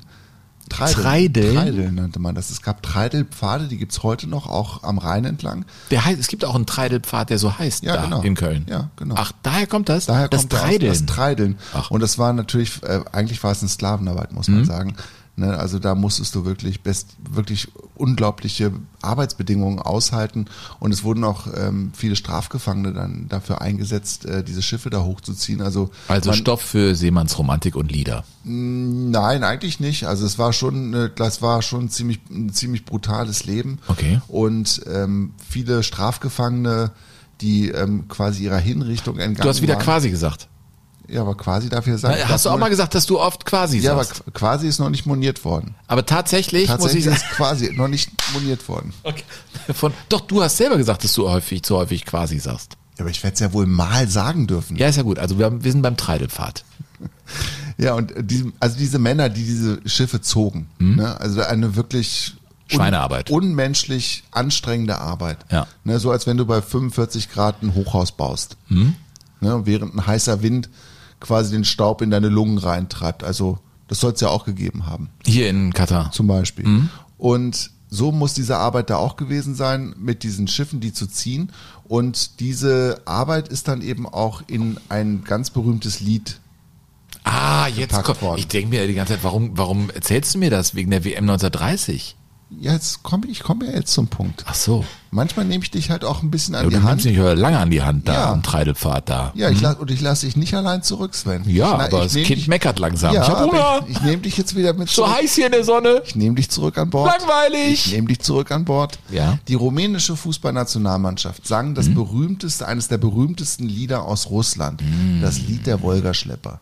Und das haben übrigens ähm, nicht nur die Rumänen gedacht, dass das ein ganz tolles Lied ist. Das war äh, quasi damals schon so eine große Nummer. Hast du quasi wieder. Ja. Ja? Und dass dieses Lied quasi auch in amerikanischen Kinos, in, damals sagte man, glaube ich, noch Lichtspielhäusern, äh, angepriesen wurde. Russian words that begin the best loved of all Russian songs, Song of the Volga Boatmen. Along the banks, strong men haul the ropes that pull the barges against the current. Die damaligen Sprecher. Ich weiß es jetzt, Burkhard. Was denn? Das waren Schauspieler und, und wirkliche Sprecher, die eher aus dem Schauspiel kamen. Meinst du, das war Ronald Reagan gerade? Ja, genau. Also hör dir jetzt doch mal an, wie die sprechen. Russian words that begin the best loved of all Russian songs, Song of the Volga Boatmen. The Volga banks, Boatman. So sprichst du ja heute nicht mehr, aber ich frag mich, warum ich das so geil finde. Weil die sich immer da reinlegen in die Stimme. Ja. Ich find's einfach gut. Ja. Ja. Und das Lied der Wolgaschiffer Ja, ach so. ist, ist äh, tatsächlich eines der berühmtesten Volkslieder. Hab ich, eben habe ich tatsächlich gesagt und habe es erst zu spät gemerkt. Ich sag jetzt nichts mehr. Ja, du hast es auch gar nicht gehört, weil du mir nicht zugehört hast. Das habe ich dann am Gesicht Kommst du jetzt zu den Wolkerschiffern? Ich stehe hier schon, hab einen Lolli irgendwie im Mund und hoffe, dass jetzt endlich mal der Kahn hier weggeschleppt wird. Auf jeden Fall war ja an Bord, du hast das ja eben schon gesagt, es wurde ja auch für Kurzweil gesorgt an Bord Ja, der ja. Konteverde. Und ähm, es gab einen ganz berühmten Bassbariton in der Zeit, Fjodor Schaljapin, ein Russe. Hm, natürlich. Und dieser Russe hat dann abends immer kleine Konzerte gegeben, also für das äh, betuchte Publikum. Und eines seiner großen Lieder war das Lied der Wolgaschiffer, das aber auch von den rumänischen Fußballnationalspielern regelmäßig auf diesem Boot, auf diesem Schiff gesungen wurde, weil das einfach sehr, sehr gute Sänger Zusammen gewesen- mit dem Schajapin? Ja, nein, ohne Schajapin. Die haben das auch gesungen und die Konzerte, die haben richtige Konzerte gegeben an Deck. Die waren gefeiert tatsächlich, die Rumänen. Also die, weil die wir so gerne und so gut gesungen haben und sie haben dieses Lied der Wolgaschiffer eben auch ganz beeindruckend intoniert. Leider gibt es davon keine Aufnahme, aber es gibt von Fjodor Schajapin, diesen berühmten und sehr imposanten Bassbariton. Und jetzt kommen wir endlich zu der Aufnahme, Sven. Juhu. Jetzt kannst du den Lolli wieder aus dem Mund nehmen. Davon gibt es eine Aufnahme und wenn ihr das Lied hört, dann wisst ihr, wovon die Rede ist. Das ist der Ruf, ne? Alle an die Seile. Das klingt nicht nach Spaß. Oh Mann. Ich finde das großartig interpretiert, ehrlich gesagt.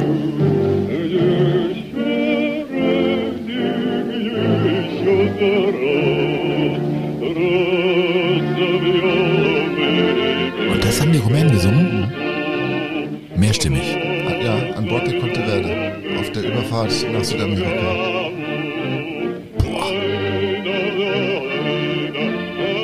Wie geil, dass damals keine Playstations gab, ne? Das, Hast ein wahres Wort ganz gelassen ausgesprochen. Ne?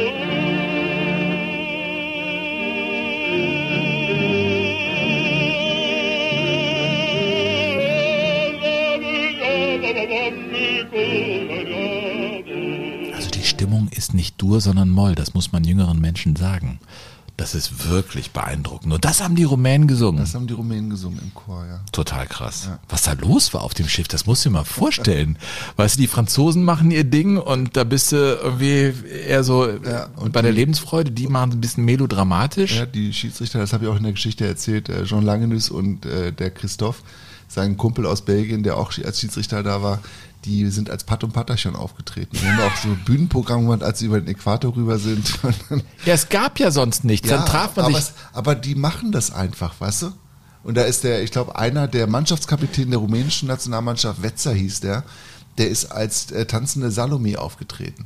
Der hat sich in Frauenklamotten geschmissen und hat einfach getanzt. Der Saal lag am Boden wahrscheinlich. Die haben es gefeiert. Ja klar. Haben das Die- Leben gefeiert auf der Überfahrt. War doch früher so bei Klassenfahrt. Dann äh, einmal die Woche gab es dann den bunten Abend, auf den habe ich Das mich immer Den gab es bei uns allen, glaube ich, im Landschulheim, was auch immer wir da gemacht haben, ob wir mit irgendwelchen Jugendgruppen unterwegs waren oder Schulklassen.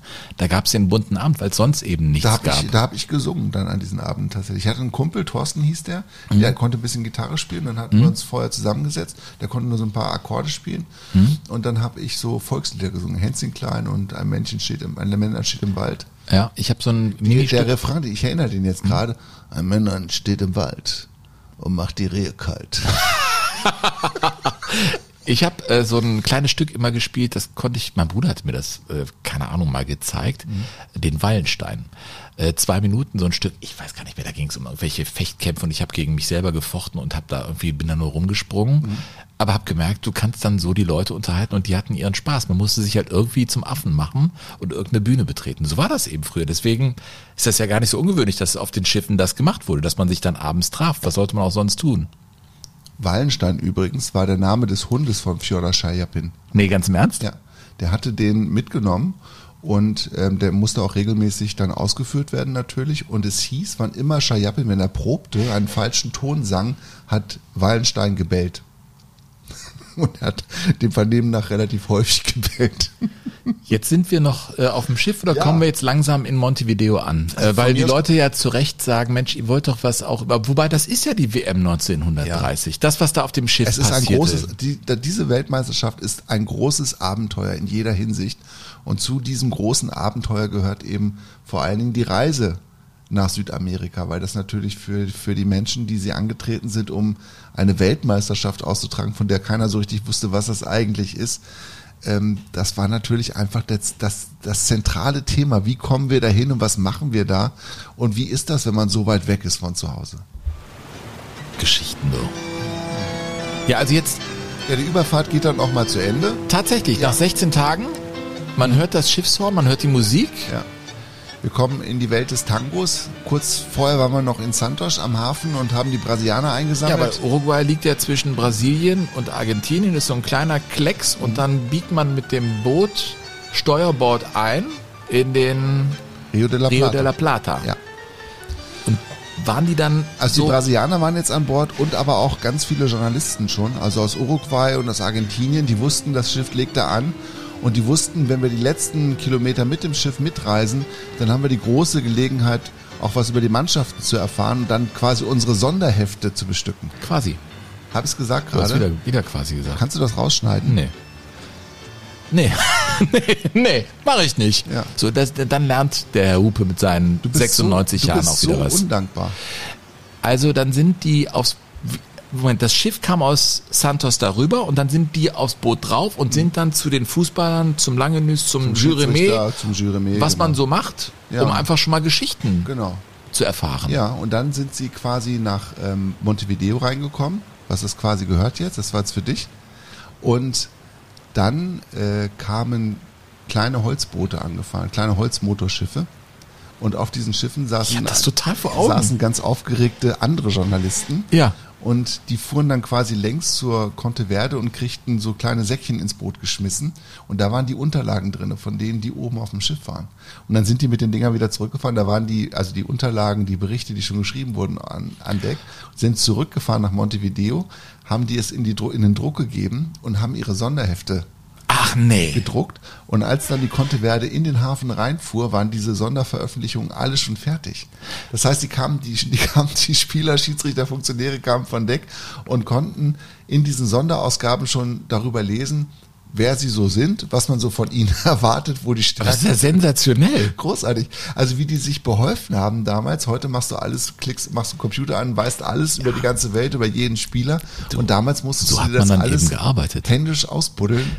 Und das ist so unglaublich sympathisch. Es ist so eine, Das ist eine berührende Geschichte. ja, ganz nahbar. Also ich habe äh, auch eine Sache noch erlebt, äh, als ich in der Formel 1 als Reporter gearbeitet habe. Äh, der große Preis von äh, Monaco.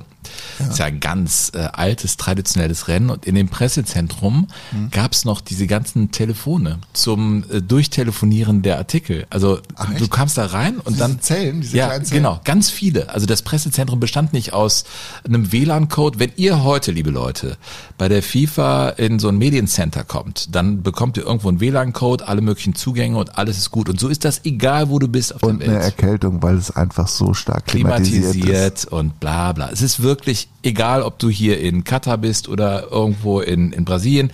Es sieht alles überall gleich aus. Aber in Monte Carlo äh, war das eben so, dass dass ich dachte so, boah, das ist echt eine Hinterlassenschaft aus den 50er und 60er Jahren. Das fand ich schon auch irgendwo rührend, dass Man damals kennt das so aus den, aus den Kriminalfilmen aus der Zeit. Ja, aber ne? so wurde halt gearbeitet. Das mit Säckchen finde ich ja sensationell. Die haben die Geschichte geschrieben, aus Säckchen rausgereicht, dann sind die schnell mit dem Boot an Land. Das werden ja dann vier, fünf Seiten gewesen Genau. sein, wie damals die Abendzeitung, gibt's ja gar nicht mehr.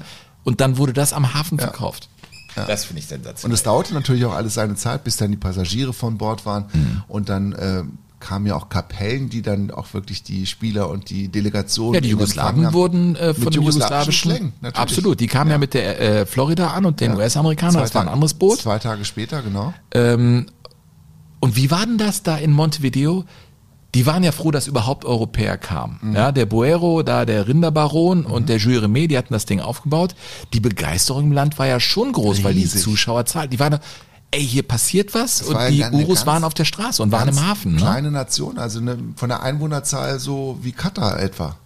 Mhm. Und die andere Parallele ist, dass natürlich alle Spiele, was heißt natürlich, alle Spiele sollten ja nur in Montevideo stattfinden, so wie sie hier alle quasi nur in, ich sag wieder quasi, ich mach, ich mach das wirklich zu oft, so wie hier ja alle Spiele eigentlich Mhm. nur in Doha stattgefunden haben und ein bisschen in den äußeren Bezirken von Doha. Ja, das stimmt. Und ich meine, Uruguay heute sind es, glaube ich, auch nur fünfeinhalb Millionen, die da wohnen. Es ist jetzt kein so großes Land. Nein. Uruguay ist ein ziemlich kleines Land, aber ein, ein Riesenland in Sachen Fußball. Und der Ursprung ist natürlich der Erfolg in den 20er Jahren Ja. mit dieser Olympia-Auswahl. Wir kommen ja auch noch zu Andrade, dem Star Mhm. dieses Turniers, der dann später halbblind als Alkoholiker früh Verreckt verstorben, verreckt ist, muss man sagen. War aber eine riesen Fußballnation. Und die waren auf den Beinen, als dann die Europäer ankamen. Äh, Und das Stadion war nicht fertig. Tröten.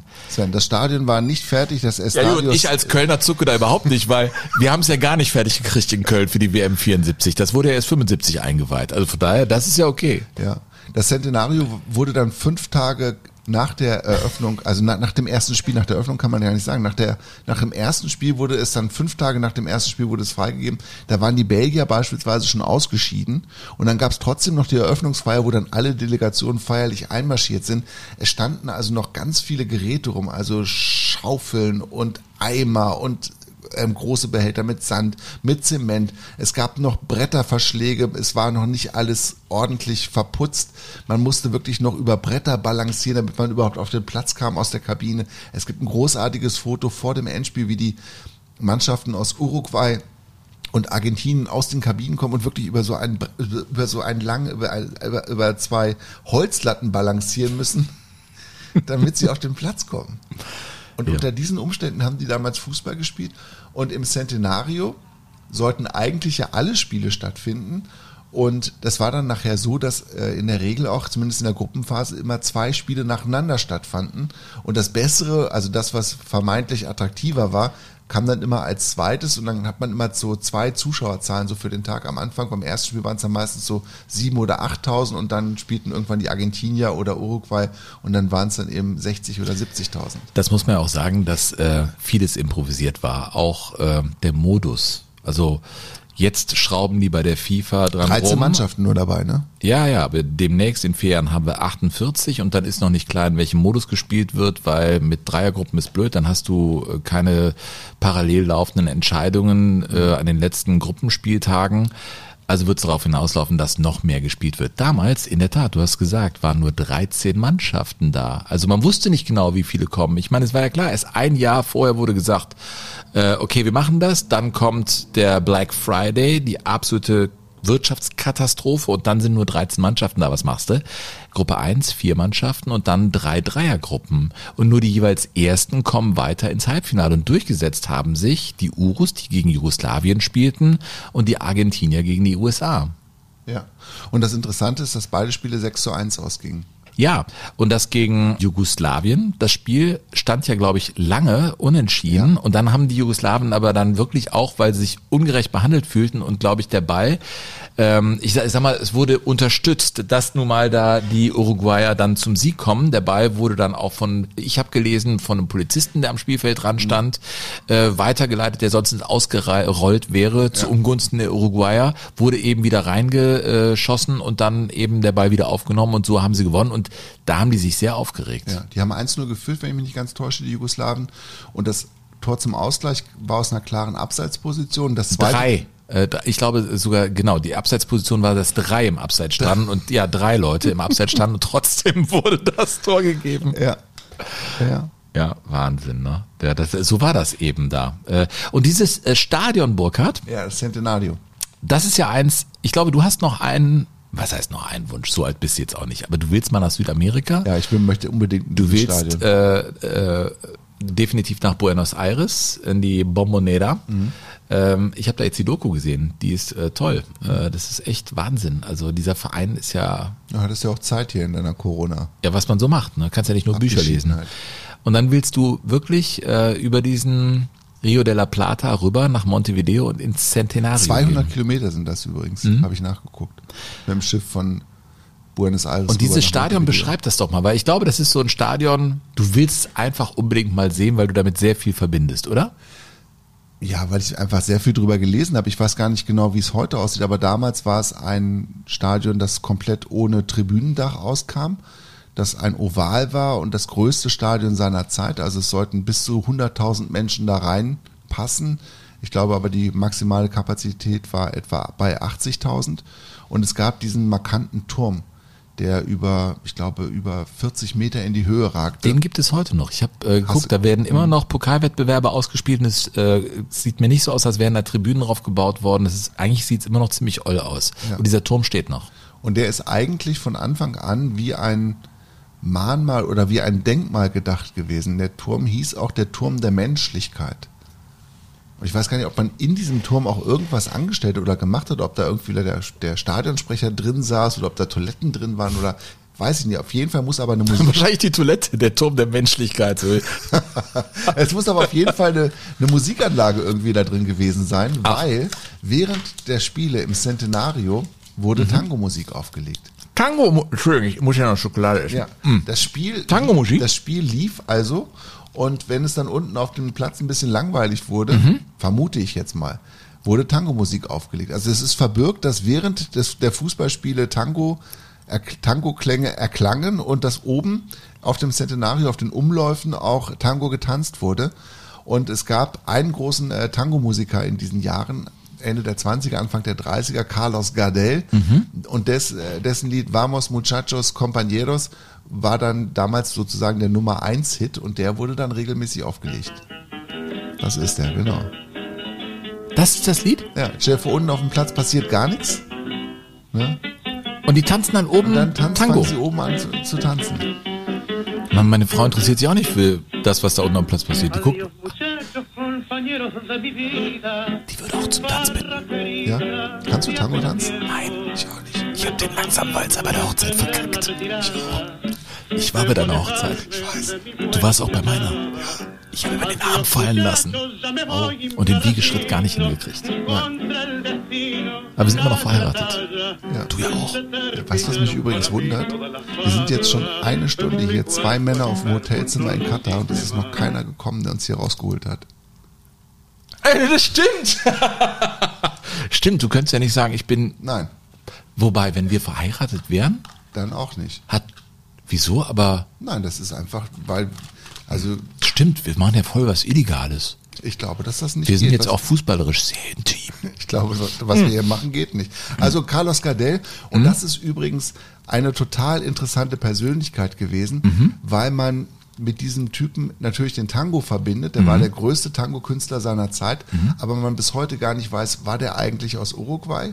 Oder war der aus Frankreich oder war der vielleicht aus Argentinien? Die Argentinier und die Uruguayer streiten sich bis heute tatsächlich, ob er ein Uruguayer war oder ein Argentinier oder ob er vielleicht doch in Frankreich geboren war. Fest steht, er ist in Argentinien gestorben und ist auch in Argentinien beigesetzt worden. Aber Uruguay behauptet bis heute, das ist einer von uns. Der war ein Superstar in den 30er Jahren und der hat den größten Tango aller Zeiten vertont. Der Tango heißt Volver, den habe ich auch dabei. Der ist einfach so toll. Spiel mal an, ich will mal gleich noch erzählen, worum es da geht.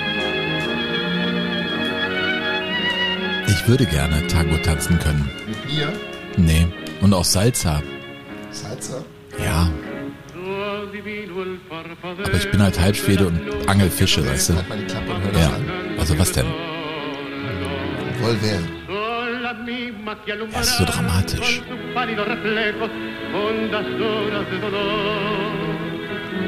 Volver heißt zurückkehren. Ich erahne nur den Schimmer von den weit entfernten Lichtern. Sie markieren meine Rückkehr. Es sind dieselben, die erleuchtet mit ihren blassen Reflexionen tiefe Stunden voller Schmerz.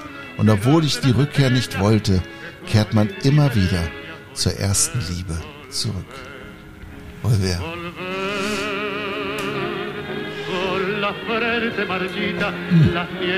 Das ist aber ein bekanntes Lied. Ich habe ja gesagt, das ist der berühmteste Tango aller Zeiten.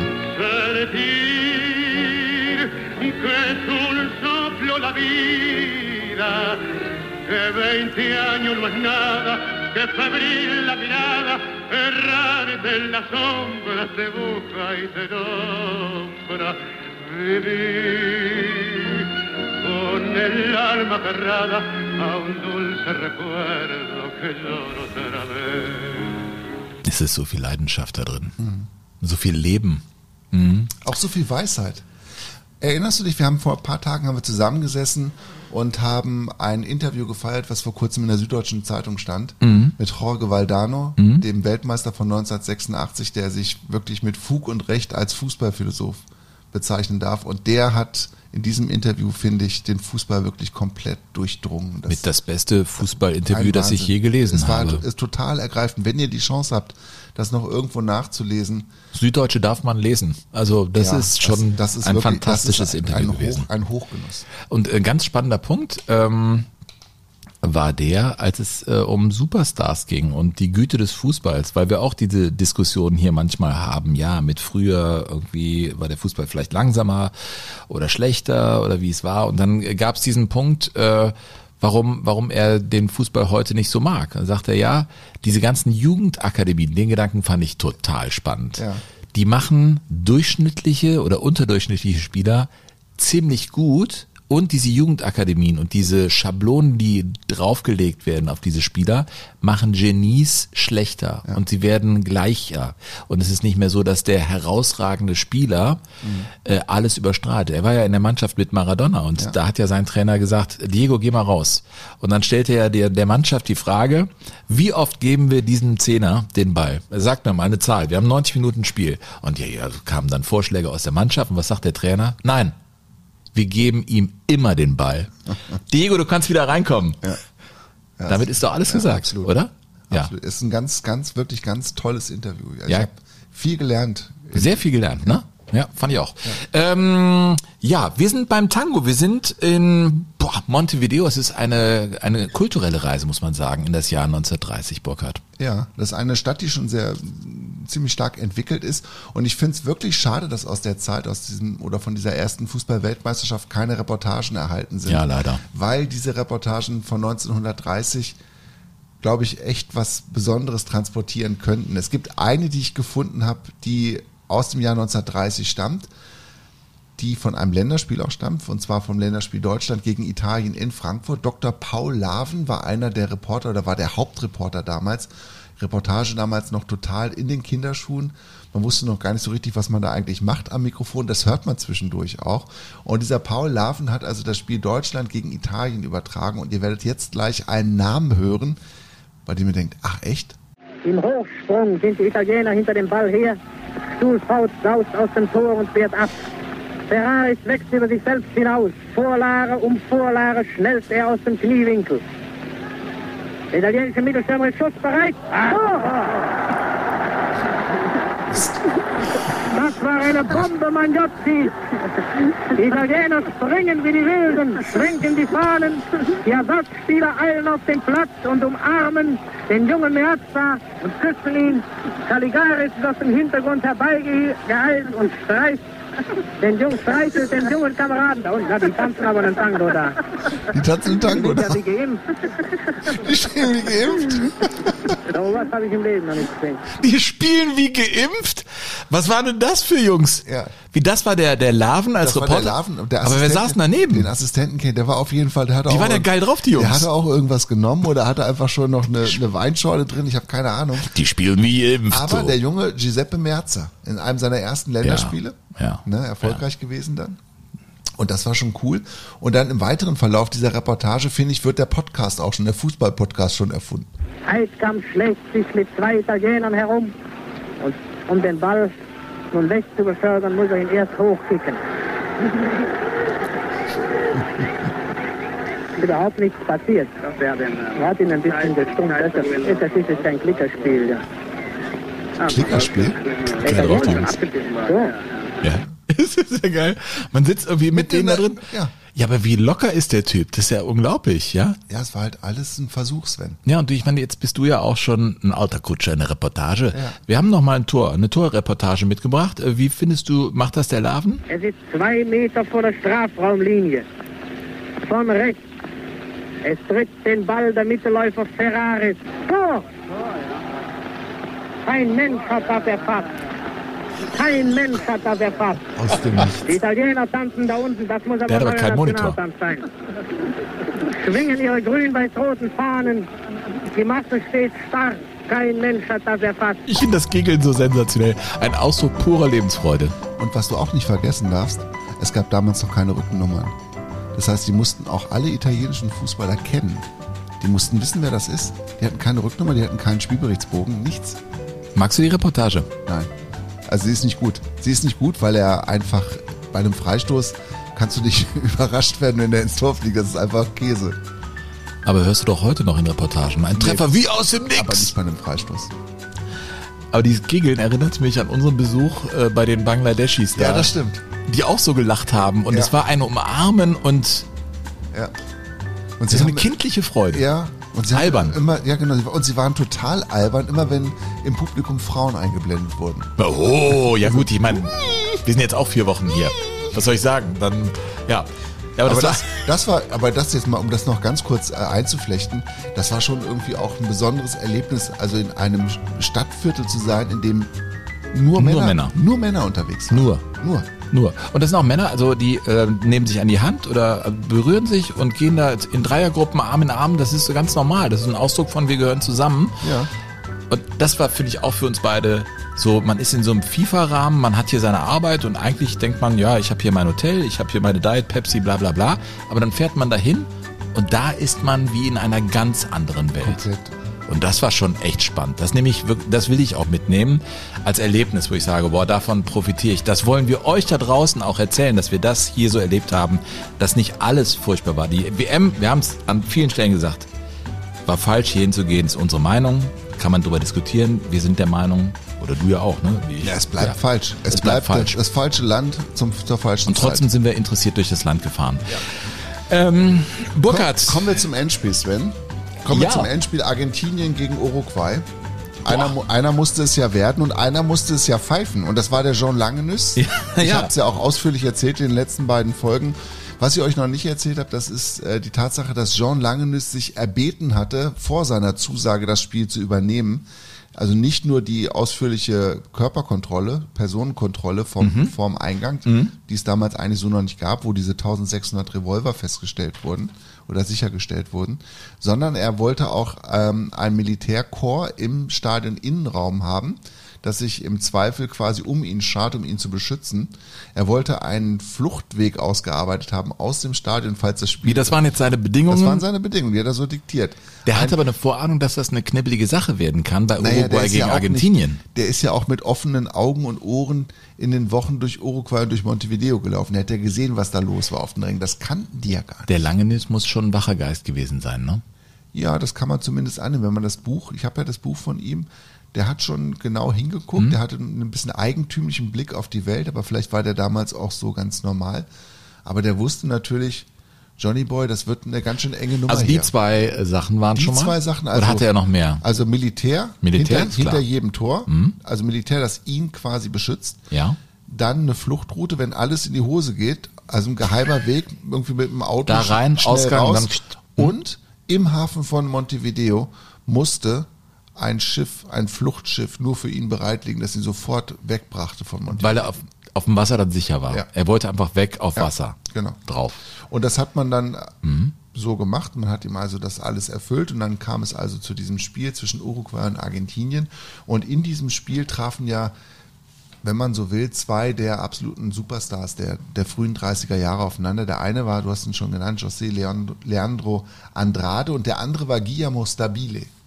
Und der Stabile, so spricht man ihn, glaube ich, richtig aus, war deshalb so besonders, weil der erst während des Turniers zum ja, zum, zum Nationalspieler geworden ist. Er ist erst im zweiten Spiel eingesetzt worden für den eigentlichen Mittelstürmer Roberto Cerro, der in der argentinischen Liga alles wegballerte und da Torschützenkönig war und so. Und der hatte aber eine so massive Angstattacke gekriegt während des Turniers, dass er nicht mehr spielen konnte. Angstattacke. Angstattacke. Hat, man hat das auch wirklich so festgehalten. Der hat Angstattacken gehabt. Der konnte nicht mehr Fußball Ja gut, spielen. das gibt's ja. Das gibt es. Und dann musste halt jetzt ein anderer ran, das war dann Guillermo Stabile. Und der hat dann im ersten Spiel gegen Mexiko, als erste, was er dann gespielt hat, beim 6 zu 3 gleich drei Tore geschossen. Und dann hatte der einen richtigen Lauf und hat dann inklusive des Endspiels, wo er dann auch getroffen hatte, zum 2 zu 1 Halbzeitstand für Argentinien, insgesamt acht Tore in vier Länderspielen gemacht. Das ist sehr viel. Acht ist er Torschützenkönig geworden. Oh so, und jetzt darfst du mal schätzen, Sven, wie viele Länderspiele der insgesamt gemacht hat und wie viele Tore. Ja, vier und acht Tore? Ja, du hast es geahnt, du Schlauch. Nein, Du nein, ein das wusste, nein, ich habe das, ich, ich habe mich ja auch darauf vorbereitet. Auf, Hast du es gelesen? Nein, nein, nein. Ich, ich wusste, nicht, ich habe jetzt ist einfach nämlich, geraten. er ist quasi, er war so überzeugend in seinem Auftritt, dass er sofort von den Verantwortlichen des GFC Genua eingekauft wurde und nach Italien transferiert wurde. Und er war einer der ersten ähm, Fußballlegionäre, die dann den Weg von Südamerika nach Europa gegangen sind. Ach. Und er hat dann in Genua gespielt, hat in Neapel gespielt, später noch in Paris gespielt. Aber es ist immer bei vier Länderspielen geblieben. naja gut, ich meine, das war ja auch dann eine Riesenreise Ja, für ihn und der einfach- machte sich genau. die Taschen voll in Europa dann. Es war dann nicht möglich, was anderes zu machen. Und dann ist er aus Paris 1939 mit Ausbruch des Zweiten Weltkrieges wieder zurück nach Südamerika. Aber dann war der schon alt. Ja, also er hat dann immer noch gekickt und ist dann aber auch relativ schnell ins Trainergeschäft umgesattelt und ist dann auch Nationaltrainer geworden von Argentinien und zwar 1939 und ist das geblieben bis 1960. Der war 21 Jahre Boah. lang Nationaltrainer in Argentinien. Also eine Legende. Absolute Legende, hat äh, auch gleichzeitig immer noch Clubs trainiert und ist da auch sehr erfolgreich gewesen. Äh, ist sechsmal mit äh, Argentinien Südamerikameister geworden. Bei acht Teilnahmen hat er Das sechsmal ist den Titel geholt. sensationell. Also und der ist, Typ ist deshalb so toll, weil der äh, er war kein Taktikfuchs. Also es war keiner, der jetzt gesagt hat, wir spielen jetzt hier das, das Mhm. Muster mit dem WM-System und keine Ahnung was, sondern er hat einfach gesagt, habt Spaß am Spiel. Macht das, was ihr könnt. Mhm. Geht macht raus, das, macht, Fußball. Mhm. Macht das, wozu ihr Lust habt. Und dafür haben ihn seine Spieler geliebt. Und das haben sie gemacht. Und er gilt als der größte Fußballromantiker, der neben Luis Cesar Menotti auf der argentinischen Trainerbank jeweils gesessen hat. Ach. Und der war quasi der Begründer dieser argentinischen Schule, wenn man so will. Einfach das Spiel als solches zu begreifen und auch zu pflegen. Und äh, dieser Guillermo Stabile war dann bis, wie gesagt, bis 1960, er war dann noch im Nachwuchsbereich tätig, war auch relativ, ein relativ erfolgreicher Unternehmer in der Zuckerbranche und ist dann leider aber 1966 überraschend an einem Herzinfarkt gestorben. Das ist ein Ding. Nachdem werden Straßen, Plätze und Stadien Ja, benannt sein in absolut. Argentinien en masse. Er also da, äh, interessant, das mit den Panikattacken, ähm, hatte ich letztens ein Gespräch drüber, wirst du nicht äh, direkt drauf kommen, mit einem, der lange bei uns als Reporter gearbeitet hat. Ich habe es gehört, Sven. Es war in deinem Podcast einfach Fußball mit Manny Breukmann. Dass Ich der, habe das sehr, sehr, sehr interessiert dass zugehört. er das äh, damit zu kämpfen hatte Ja.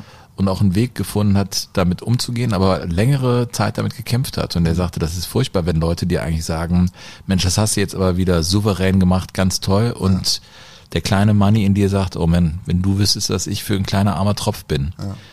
Ja. Ähm, spannend. Hat, finde ich, macht Mut, weil ich glaube, das ist ein größeres Thema, als man gemeinhin denkt. Ich glaube, viele Menschen haben mit, mit äh, Ängsten zu tun. Ja. Und das kann ja dann irgendwie ganz schön sein zu wissen, dass man damit nicht allein ist. Ähm, das ist ja sehr interessant, die Geschichte. Ein weiterer Star dieses Finals, Andrade, du hast ihn, ja, José ähm, Leandro Andrade. ja, was, was für eine Geschichte, der seine Prime hatte, nicht bei dieser äh, WM, sondern eigentlich davor. Ja. 24 vor allem, ne? 28, beide Male ist er da äh, mit Uruguay Goldmedaillengewinner bei den Olympischen Erst in Spielen Paris, dann in geworden Amsterdam, ja. und hat dann seine Gastauftritte gehabt als Tänzer in Paris. Mhm, In Paris, der war dann in der Haute Volée unterwegs und äh, ist dann so von den von der Bohème quasi aufgesogen worden als äh, Schwarzer, als Exot. Das galt damals als als äh, total schick. Naja, das in- war auch Josephine Baker, die in Der der war- Zeit sagt, die Revue Negra hatte. Ge- Genau, äh, die Nackttänzerin Ja. oder oder die, die hat so ein Leicht Bananen- bekleidet. so ein war so, Bananenkostüm ja. war das. Ja, ne? aber es war schon- nein, das war schon erotischer es Tanz, das ist ja ganz für klar. Die, für die Verhältnisse, die, die das damals, ähm, die, die damals quasi ähm, herrschten, war das schon sehr freizügig. Und man sagt tatsächlich auch, dass er und Josephine Baker ein Verhältnis gehabt hätten in der Zeit, also nach diesem Spiel 1924. Mhm. Und er ist dann auch in diesen Clubs tatsächlich auf der Bühne als Tango-Tänzer aufgetreten. Der war auch ein Musiker, also er war nicht nur Fußball, der hat auch Er sah ja auch überragend aus. Das muss man einfach mal sagen, wenn man Bilder von äh, war eine Erscheinung. Man sagt, sieht. wenn man so das Spiel beschreiben sollte, er war nicht der Torjäger, sondern er war eher der Sisu, er war eher so Mhm. wie mhm. Zinedine Zidane, so was, was seine Aufgabe im Spiel anging. Also er Der war der Allesmacher Ja, eigentlich. genau, genau. Mhm. Aber er war nicht der große Torschütze.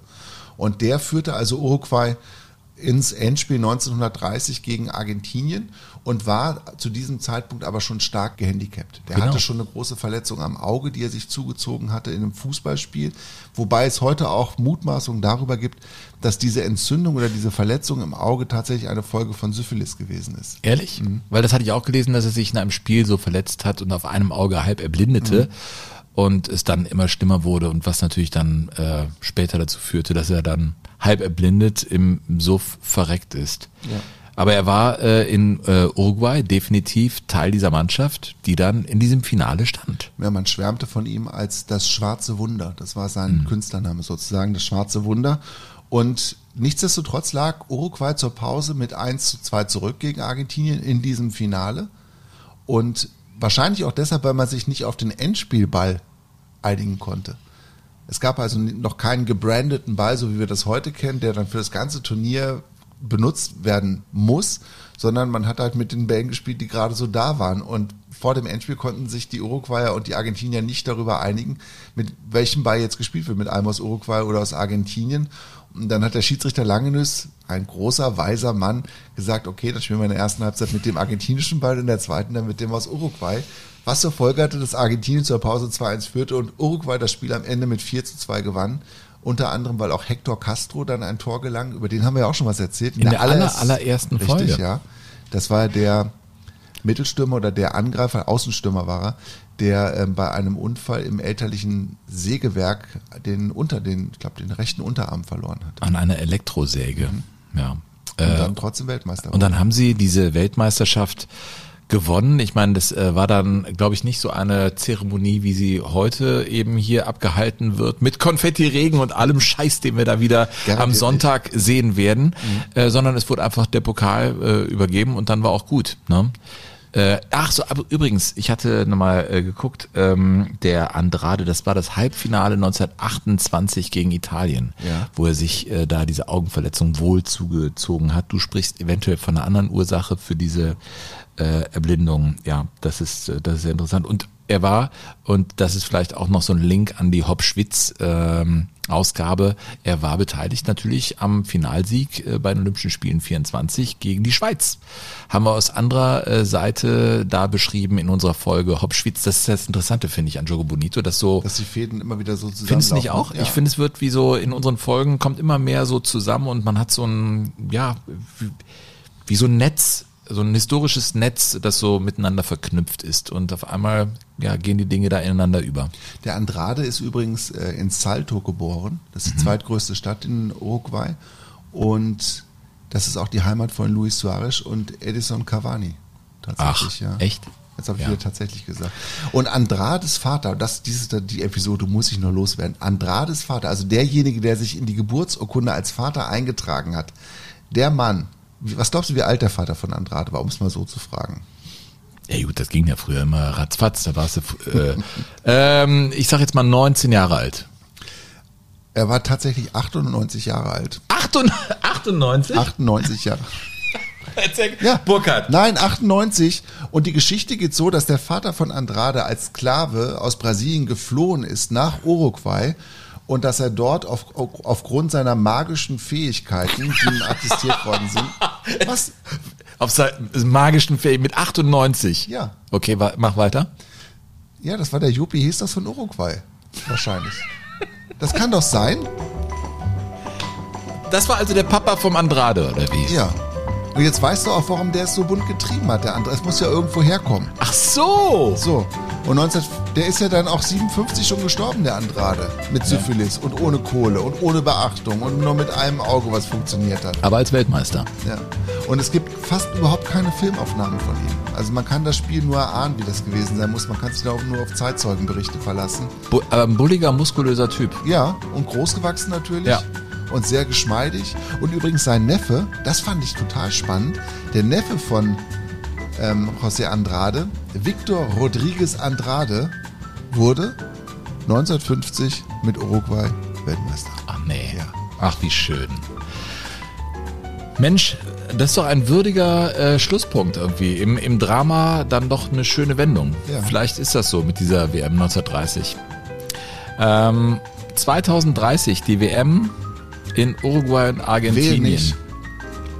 Wehe nicht, das steht zur Wahl, Leute. Es gibt hier die Rumors. Ähm, Nein, es sind mehr als Rumors, Sven. Das ist schon Moment. fast Gewissheit. Es ist, ja, es ist, gibt hier in FIFA-Kreisen und unter Journalisten natürlich so eine Wette auf die nächste Wahl. Also klar, in vier Jahren werden wir nach äh, in die USA, Kanada, Mexiko fahren. Im Sinne der Nachhaltigkeit natürlich. Natürlich. Und was kommt dann?